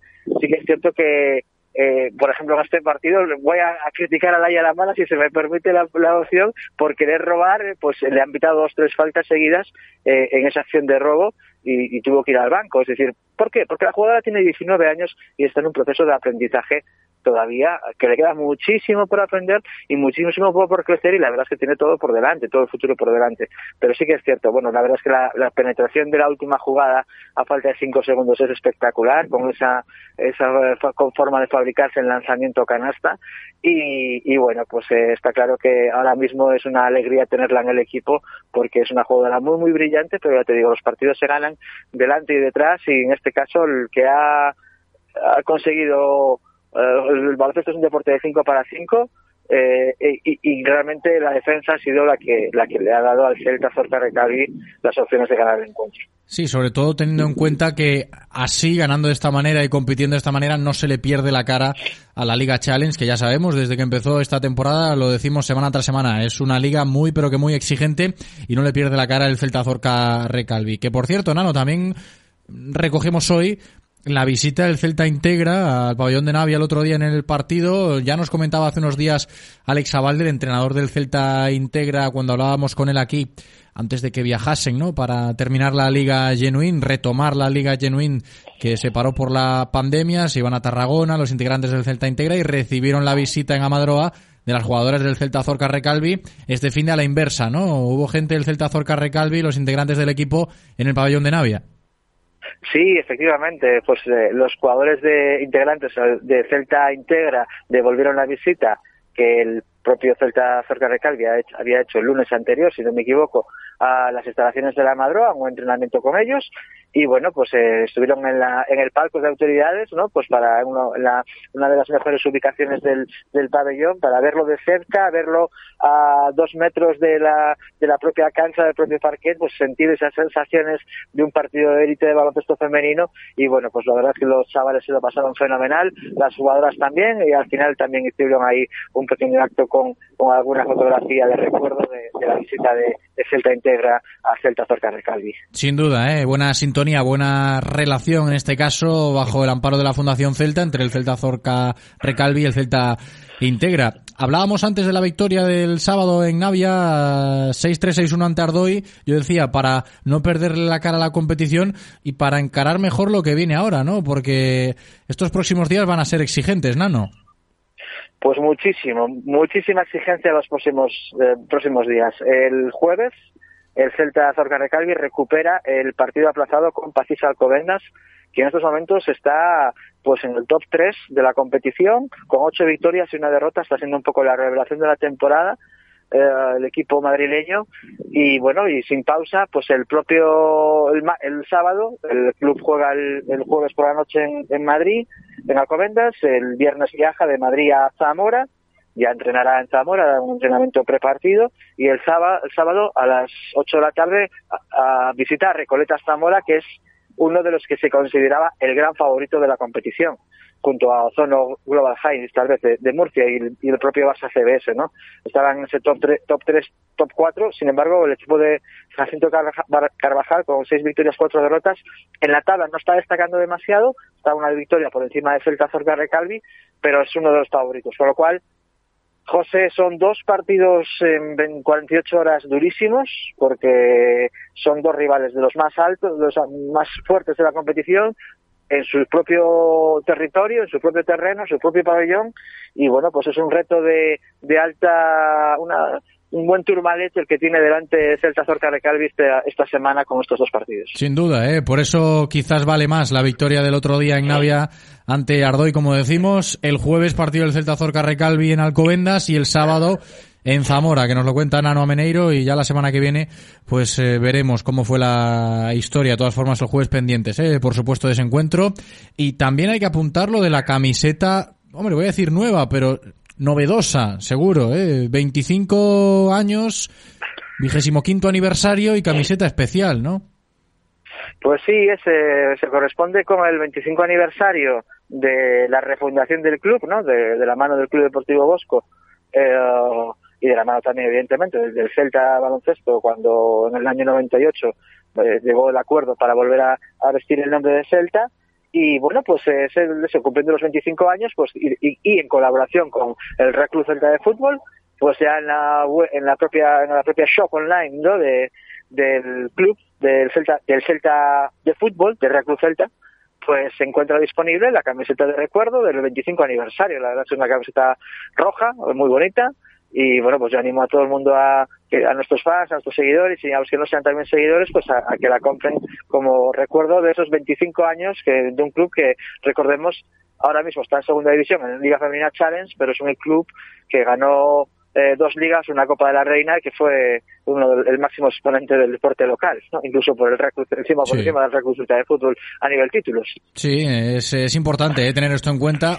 Obsequio para poder eh, conseguir en la tienda del Real Club Celta. Y si os gusta la historia del deporte y el baloncesto de nuestra ciudad, pues oye, es un bonito, es un bonito objeto, ¿eh? Para tener esa camiseta del 25 aniversario del Celta de baloncesto femenino. Nano Meneiro, muchas gracias como siempre, Nano. Un abrazo muy grande. Otro para ti, José.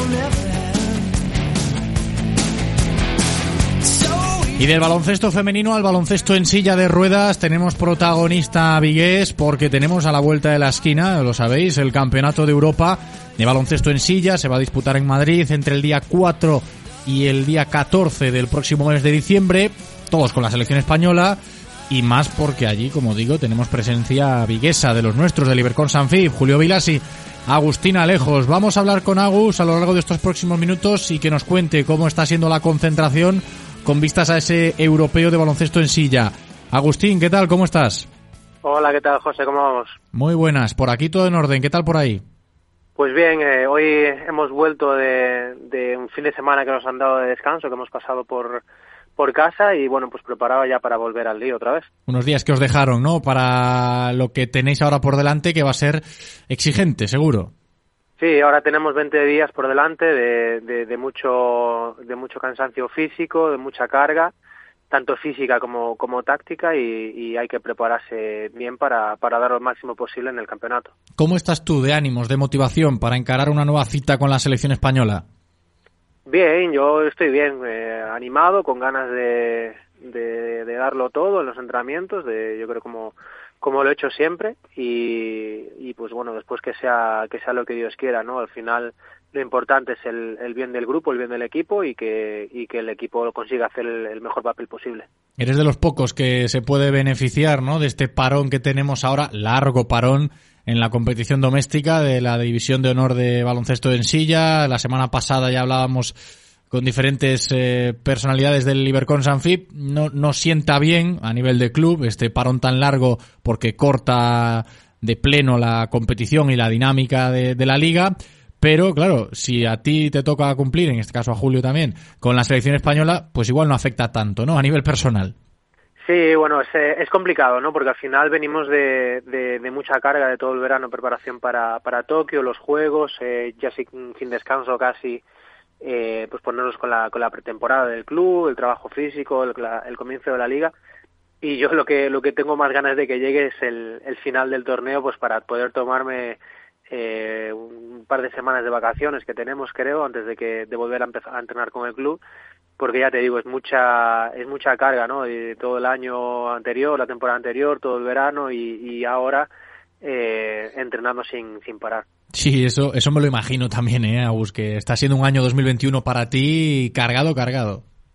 Sí, es mucho, es mucha cosa, te digo, la temporada anterior, después todo el verano eh, entrenando con, con selección para, para las Olimpiadas, después el, el tiempo que estamos en Tokio, eh, llegar aquí, el día que llegué me puse a entrenar con el, con el club para, para empezar a preparar la temporada, la temporada, ahora el Campeonato de Europa, eh, al final es mucho, es mucha tralla, mucho, mucha, mucha carga física y ya, ya tenemos una edad que esas cosas empiezan a notarse, ¿no? Es cuando teníamos 20 años que, que por mucho que nos pusiesen delante lo hacíamos y no pasaba nada.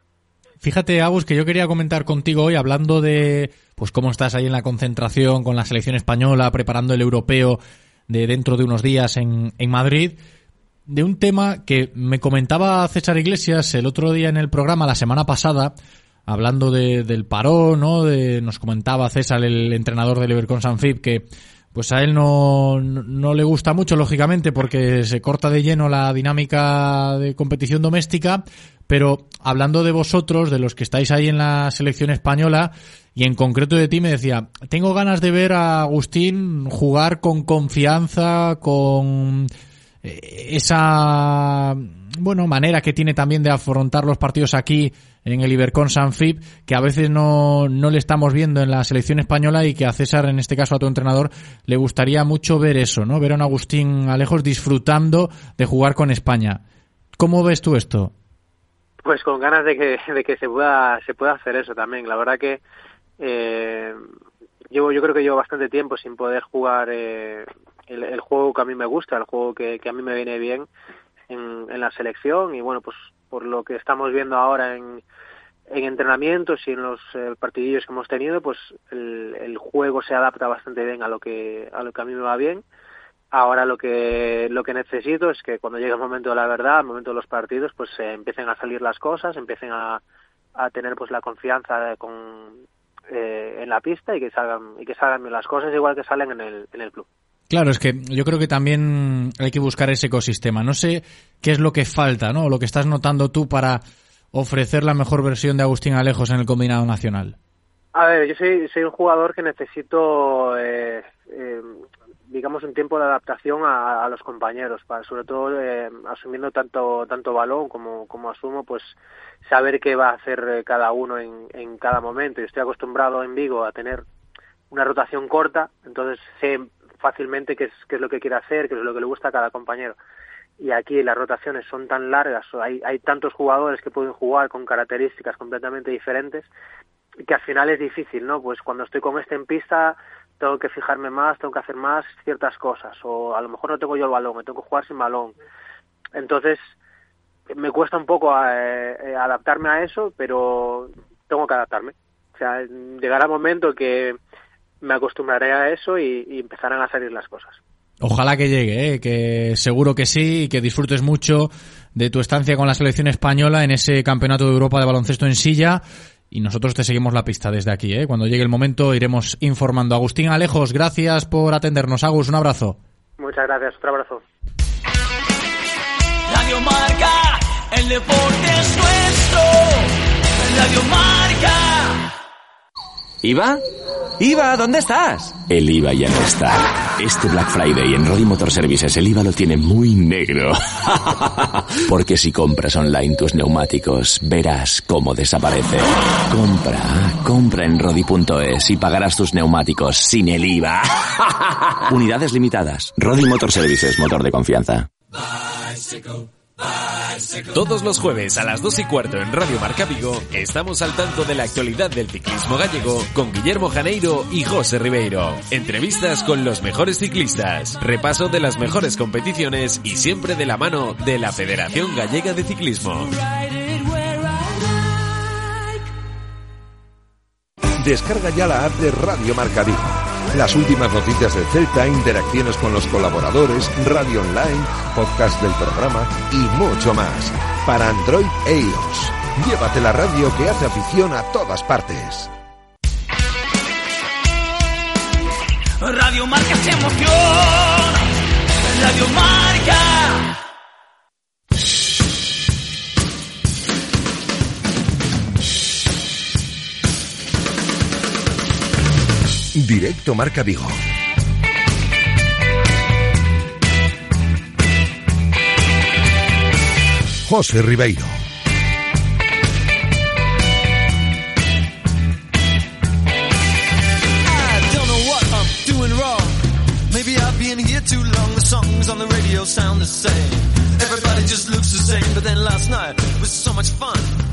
And now your sheets are dirty. The streets are dirty too. But you never look back over what you've done. Remember when you Recordáis que la semana pasada hablábamos de boxeo en el programa pensando en la cita que tenía el pugil vigués de origen dominicano, La Sombra Martínez, en Alemania este pasado fin de semana, que se fue para allí con su entrenador, con Manu Jiménez de la vieja escuela. Enseguida vamos a hablar con Manu para afrontar una cita importante para él, ¿no? Desde que empezó en el boxeo profesional, la sombra pues no había tenido nunca antes un combate continental en el panorama europeo y allá se fue a Alemania a disputar ese título intercontinental que pues no se llevó porque la velada terminó con derrota a los puntos de la sombra Martínez, ya están de regreso y lo que hacemos ahora es ese balance, ¿no? De lo que fue esa pelea de la sombra Martínez, lo que significa para el boxeo vigués y sobre todo para él y hacia dónde tenemos que mirar ahora. Voy a saludar a su entrenador de la vieja escuela, Manu Jiménez, ¿qué tal? ¿Cómo estás? ¿Qué tal? ¿Cómo estamos? Muy buenas, hombre, ya estáis de vuelta, ¿no? Asentados de nuevo aquí. Sí, sí, aquí estamos ya y bueno, eh, descansando y preparándonos ya para para corregir los errores que tuvimos allí y un poco pues digerir la, la derrota que siempre duele, pero bueno.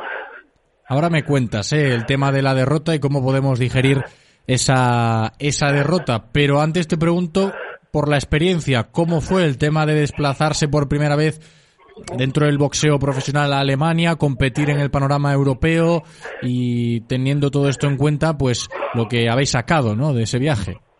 Bueno, eh, tuvimos bastantes trabas a la hora de cómo se comportaron un poco en el principio, ¿sabes? Con las recogidas aeropuerto, hotel y todo, que nos excusa para la derrota, obviamente pero bueno, que todo influye un poquito.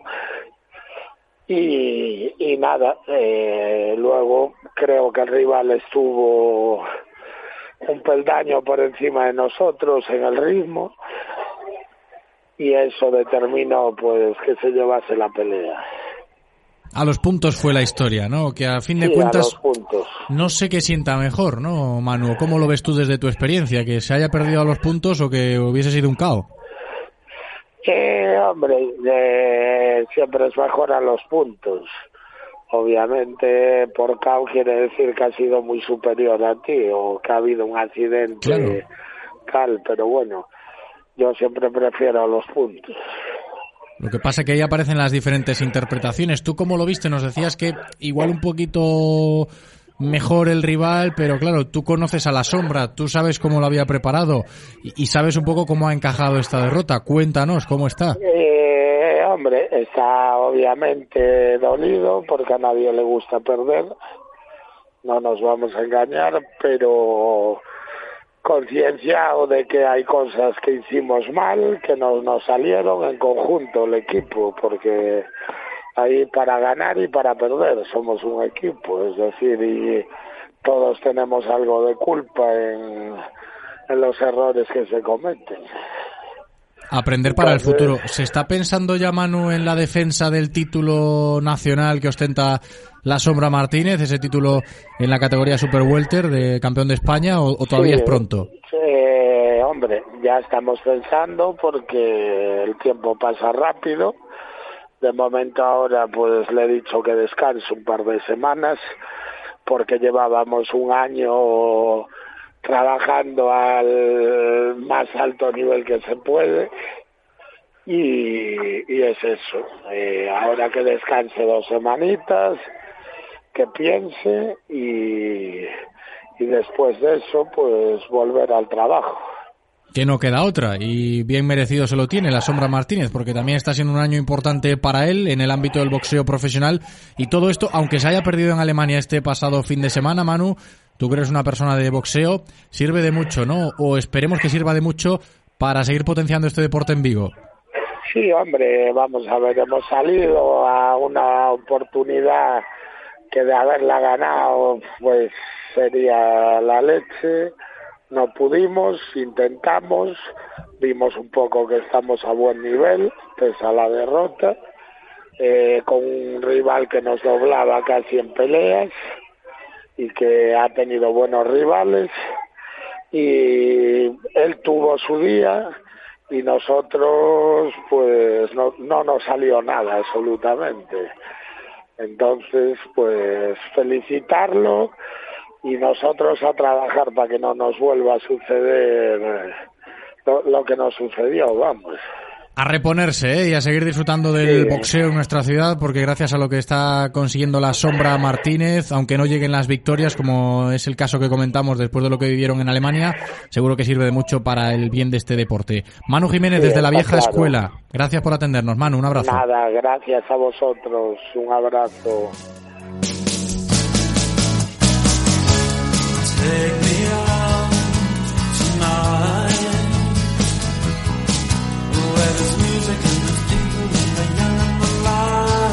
Dejamos el boxeo, como nos decía Manu Jiménez, la sombra Martínez que descanse cuando le toque defender el título de campeón de España, que lo haga de buena manera y si puede ser en Vigo, pues sería mejor que mejor. Ya veremos, ¿eh? cuando llegue el momento. Hablamos ahora de balonmano femenino. Seguimos avanzando en el directo Marca Vigo de este martes 23 de noviembre. Yo ya os lo decía en el día de ayer.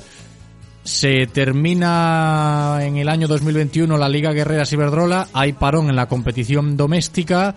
Nos lo decía ayer el presidente del Porriño, Abel Estevez, porque ya llega el Mundial de balonmano femenino y también se acaba el año en la temporada regular, en la fase regular, competición doméstica para el Mecali Atlético Guardés, que vio como el domingo pasado pues caía y el Besançon francés le eliminaba ¿no? de la competición europea. Vamos a hablar de esto, de cómo están las cosas por el Mecali Atlético Guardés tras el tropiezo europeo ante las francesas y nos lo va a contar nuestro compañero responsable de prensa del club, Borja Refojos. Borja, ¿qué tal?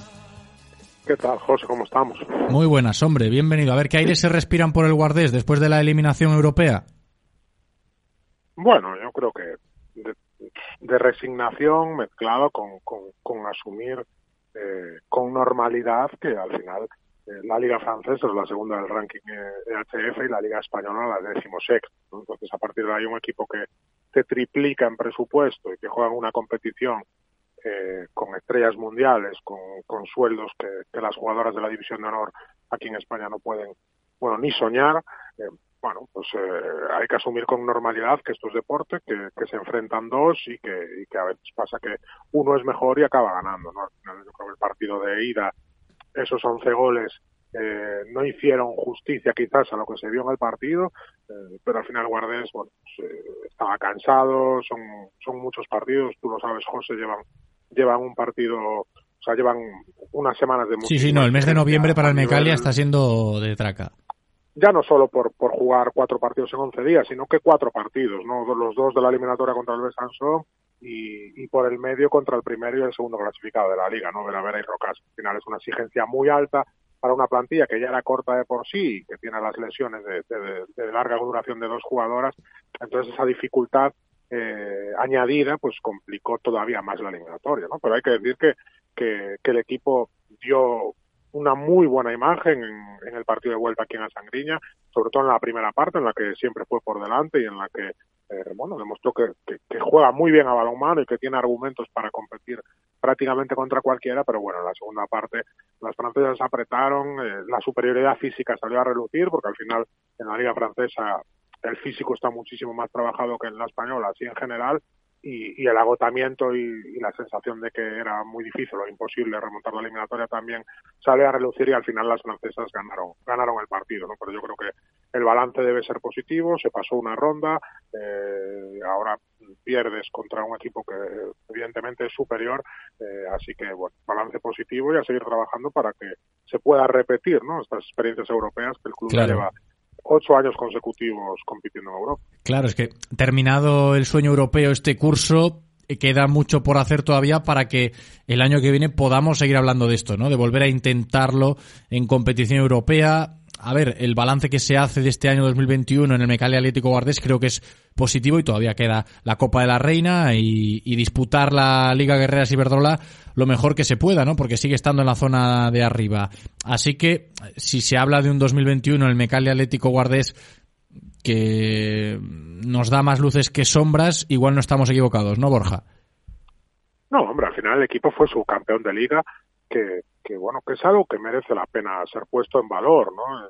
Evidentemente Vera Vera está dominando la competición desde precisamente el año 2017, que, que fue el último campeón que no, que no fue Vera Vera, precisamente fue eh, Mecale Atlético Guardés, ¿no? Esa temporada, a partir de ahí, bueno, Vera Vera está dominando la competición y, bueno, aunque hay que intentar siempre meterle mano, si no se puede, pues quedar lo más arriba posible. El Guardés a nivel liguero el año pasado quedó subcampeón, lo cual es un, un puesto bueno, realmente positivo y por eso compitió en esta Liga Europea y no en la, en la Copa Europea, la HF Cup, European Cup que le llaman, que es la que compitió la temporada pasada y es como el tercer el tercer eh, escalón europeo, la tercera competición europea. Recordemos que, el, que, los equipos españoles, por lo que hablábamos antes del ranking EHF, que la liga es la decimosexta, no tienen plaza ni siquiera el campeón en, en la Liga de Campeones. ¿no?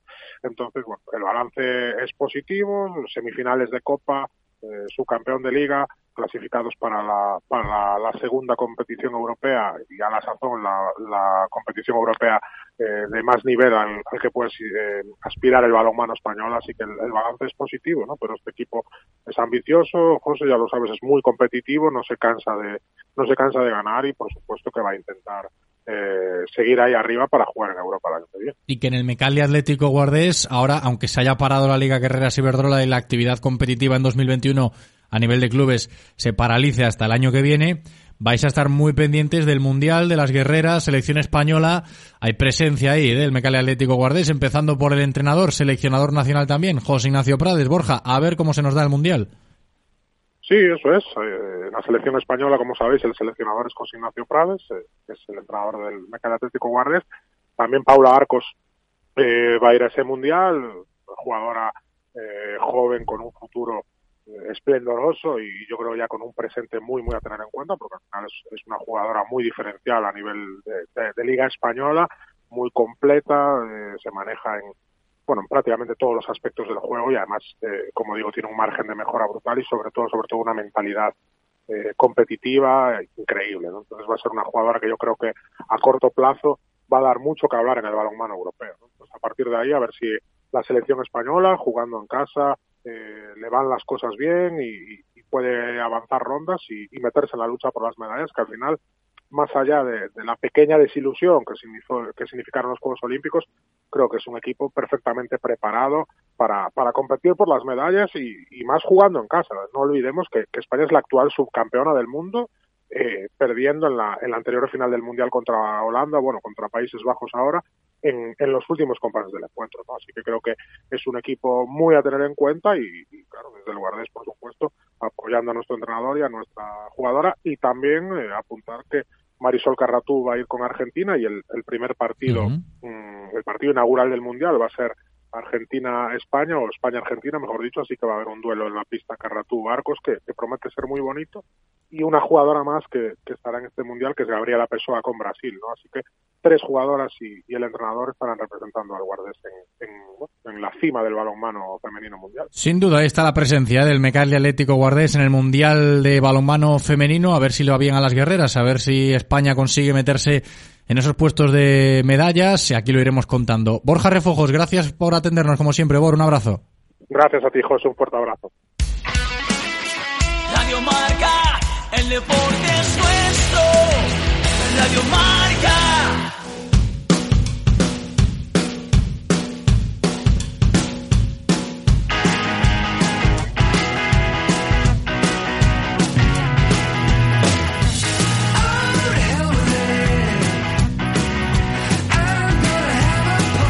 Directo Marca Vigo.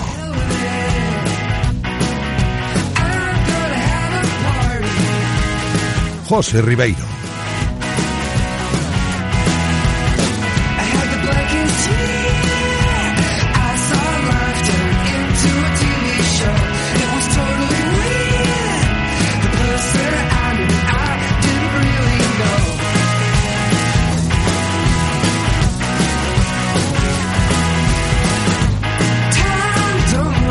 Cambiamos de registro, pero seguimos con deporte femenino, encarando ya la recta final del programa de hoy. Vamos al fútbol. Fútbol femenino. Enseguida vamos a saludar a una de nuestras grandes referentes aquí en la comarca viguesa si hablamos de este deporte, ¿no? Si hablamos de fútbol femenino, pues Pauleta Domínguez, la jugadora de Redondela, asentadísima ya en el Benfica portugués, pues sin duda es una de nuestras grandes referencias. Y hay alguna que otra historia que podemos comentar en el día de hoy con la propia Pauleta, porque ya está por aquí, así que voy a saludarla. Pauleta Domínguez, ¿qué tal? ¿Cómo estás? Hola, buenas, todo bien, todo bien por aquí. Muy buenas, Paula, sí me gusta que esté todo en orden, porque yo decía, asentadísima en el Benfica y no me equivoco, claro. Sí, sí, la verdad que muy bien, ya, bueno, voy a empezar este cuarto año, ya estoy en este cuarto año aquí, eh, tuvimos por el medio el COVID, pero sí, la verdad que, que estos tres años y, y este que que estoy viviendo están siendo muy muy buenos y, me siento muy bien. Este año me estoy me estoy sintiendo muy bien tanto físicamente como como también técnicamente y, en, dentro del grupo. Así que genial. Como tú dices asentadísima y, y, muy a gusto. Claro no solo en el club no eh, tenemos en cuenta que Benfica es un club potente en el fútbol portugués también en su sección de fútbol femenino sino lo que es a día de hoy lo que está siendo a día de hoy Pauleta Domínguez en el fútbol femenino portugués. No sé si tú lo estás viendo de esa manera, si ya te notas en ese escalafón. Eh, sí, a ver, la verdad que yo pues eh, siempre soy un poco prudente en esas cosas y nunca, bueno, nunca pienso que, estoy muy bien o que la gente habla de mí o que ya tengo una, una imagen formada aquí, pero la verdad es que sí que siento que desde que llegué a Portugal pues, pues las cosas cambiaron mucho y cuando llegué a Portugal pues básicamente y sinceramente no era nadie y, y a día de hoy sí que sí que pues ya tengo un nombre aquí tanto en el club como en el fútbol portugués porque al final pues eh, lo estoy haciendo bien en el Benfica y el Benfica lo está haciendo muy bien tanto en Portugal como, como ahora en la Champions por lo que pues uh -huh. yo creo que sí que que se habla de mí, se habla bien de mí, la verdad que eso pues siempre gusta, sinceramente. Claro, eso tiene que ser una maravilla, pero fíjate que te lo decía, lo de estar asentada en el fútbol portugués y tener ese nombre en el fútbol femenino portugués, porque he leído por ahí estos últimos días lo del tema de la nacionalización, ¿no? Que igual te estás planteando lo de nacionalizarte portuguesa. Sí, sí, la verdad que bueno, pues eso ya lleva ya lleva algunos años en la cocina desde, bueno, hace un año, un año y medio que, que pues empezó a haber esa posibilidad y la verdad que, bueno, pues lo hablé con, creo que el primero fue con David del Marca y, y ya pues saltó todo un poco y, todo el mundo me está preguntando sobre eso. Eh, sí, hay esa posibilidad, como ya dije, pues eh, hay que esperar porque contra el tiempo no se puede hacer nada y aún falta, falta un, un poco de tiempo, algunos meses para, para poder empezar el trámite y después, pues, si se da la posibilidad, una vez eh, hecho el trámite, si se da la posibilidad de, de tener la oportunidad con la selección portuguesa, pues, como, como digo, encantada. Claro, porque esto, Pauleta, es algo que sale de ti, lo de buscar la nacionalización portuguesa para jugar en la selección de Portugal, o es algo que te recomiendan, que te asesoran. ¿Cómo es la historia? Pues, a ver, de mí, pues, no salió porque la verdad, pues, eh, nunca pensé en eso. Y, y gente que de, mi equipo que, que, va a la selección, también mi agente, pues empezaron a, a, rondar el tema, se empezó a hablar de eso y, y, la verdad que todo, entre comillas, informal, porque al final, como te digo, pues aún falta, faltan algunos meses para, para poder hacer el trámite oficial, pero, pero se empezó a hablar, se empezó a ver la posibilidad y, y pues yo empecé también a pensar en eso, la verdad que, que bueno, yo reflexioné bastante porque al final, bueno, pues sí, soy española y así, pero pero como ya dije y lo llevo pensando mucho tiempo, eh, Portugal fue el primer país que me dio la posibilidad de ser profesional. Eh, dos clubes portugueses me dieron la oportunidad de tener, las, de tener las condiciones para ser quien soy ahora. Entonces yo creo que también representar a Portugal sería como una forma de agradecer todo lo que uh -huh. eh, el país, la federación y los clubes portugueses me dieron eh, dentro de campo, que pues al final es, es lo que mejor sé hacer, ¿no? Porque decir gracias fuera de campo, pues al final, eh, entre comillas, no vale de nada. Y entonces poder representar Portugal y, y demostrar eh, mi, mi, gratitud así, pues, pues la verdad que sería algo bonito. Pues sin duda tiene sentido, ¿eh? La historia de Pauleta, hablando de este asunto de la nacionalización portuguesa, esperemos que llegue pronto en, este caso para que se resuelva de buena manera, Paula. Y luego también quería comentarte, por el, por el hecho de que aquí en Vigo y en la comarca te tenemos estima, ¿no? Como yo decía antes de saludarte, una de las grandes referentes hablando de fútbol femenino en nuestra tierra, aunque estés en Portugal, no sé si estás muy al tanto de lo que pasa en la Liga Iberdrola, fútbol femenino español, primera división. Eh, sí, la verdad que sí, sí que sí que lo sigo bastante por redes sociales y demás y cuando tengo oportunidad de ver algún partido de los que son televisados, pues pues sí que lo veo, me gusta seguirlo, tanto tanto la primera división como reto como, como nacional, porque tengo muchas amigas jugando, jugando en, categorías más, más abajo que, que Primera Iberdrola, obviamente, pero, pero sí, sí que me gusta seguir el fútbol femenino español y también el gallego. Que hablan últimamente ¿no? de las injusticias, estamos viendo casos que no nos están gustando mucho, amenazan con la huelga. A ver, esto hay que seguir peleándolo, Paula. Yo no sé dónde puede estar la solución, ¿eh?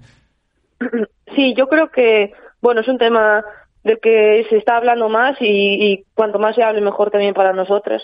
Creo que, mm, que la cuestión de, de sueldos y, y equal pay, como se habla y tal, creo que, que eso está un poco fuera de lugar porque al final pues lo que nosotros pedimos y lo que cualquier jugadora pide es, poder tener unas condiciones pues básicas para, poder desempeñar nuestro trabajo y la realidad es que hay algunos equipos, incluso en Primera Iberdrola, que, que no dan esas condiciones. Entonces creo que, que lo más importante es eso, es, pedir condiciones y, pedir que pues que, se trate bien a la jugadora, que, que una jugadora pues si se hace daño eh, en un partido pues tenga un fisio, un médico que, que la pueda atender de su equipo y que no haya esas chafolladas, por así decirlo, que, que hay en algunos equipos. Entonces creo que, que básicamente es eso, es, es que, que quien manda y quien, quien nos puede dar condiciones entienda que, que lo único que queremos son, son pues condiciones para poder desempeñar nuestro trabajo de, de una forma pues bien hecha y, y normal y no tener que, que andar pues eso haciendo pues chanchullos o lo que sea. Entonces creo que, que va más por ahí, va más por, por intentar valorar a la jugadora, saber que, que nuestro fútbol es completamente igual a- al fútbol de los, de los hombres y, y valorar eso, claro. Pues como debería ser, ¿no? A ver si llegamos a ese punto pronto y cuando hablamos de fútbol femenino aquí en Vigo y en la comarca, la voz y la opinión de Pauleta Domínguez cuenta y mucho. Que nos pone muy contentos, ¿eh? Que te vaya todo bien por Portugal y que sigas en esa línea. Paula, gracias por atendernos. Un abrazo. Muchas gracias, muchísimas gracias. Un abrazo.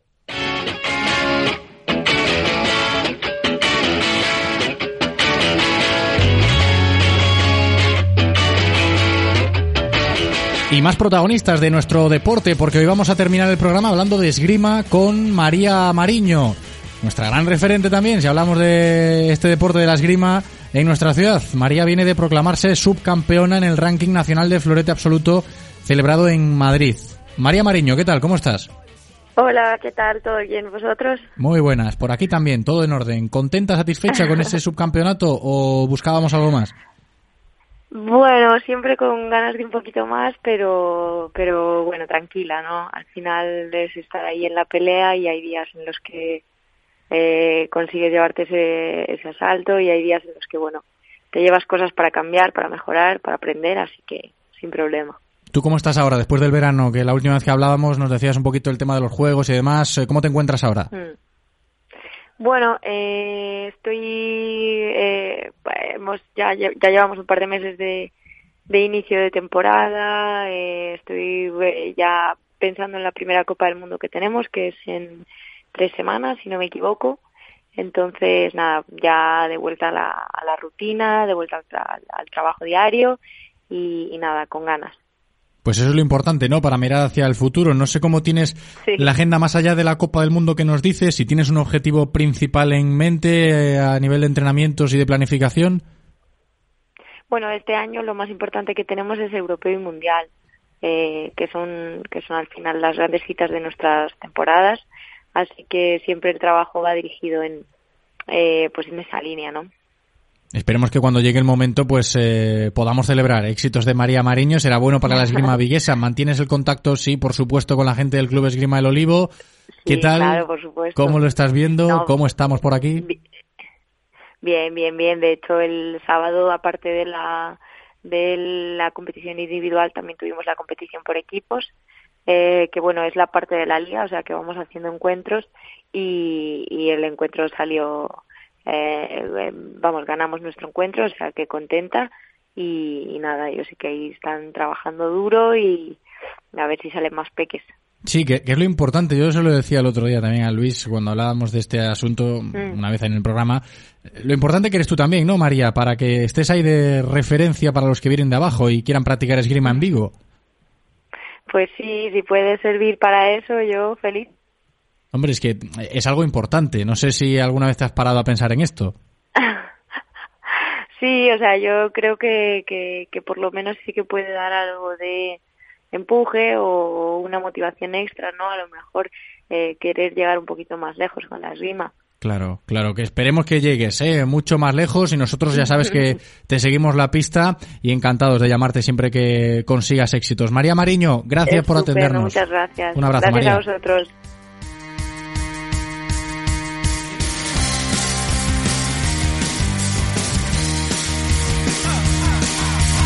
Sí, ya sabéis que nos encanta recoger éxitos de los deportistas vigueses y de la comarca en este programa.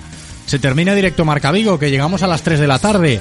La radio sigue en Radio Marca con la programación nacional. Vamos a darle las gracias a Andrés por cumplir en la técnica, como siempre.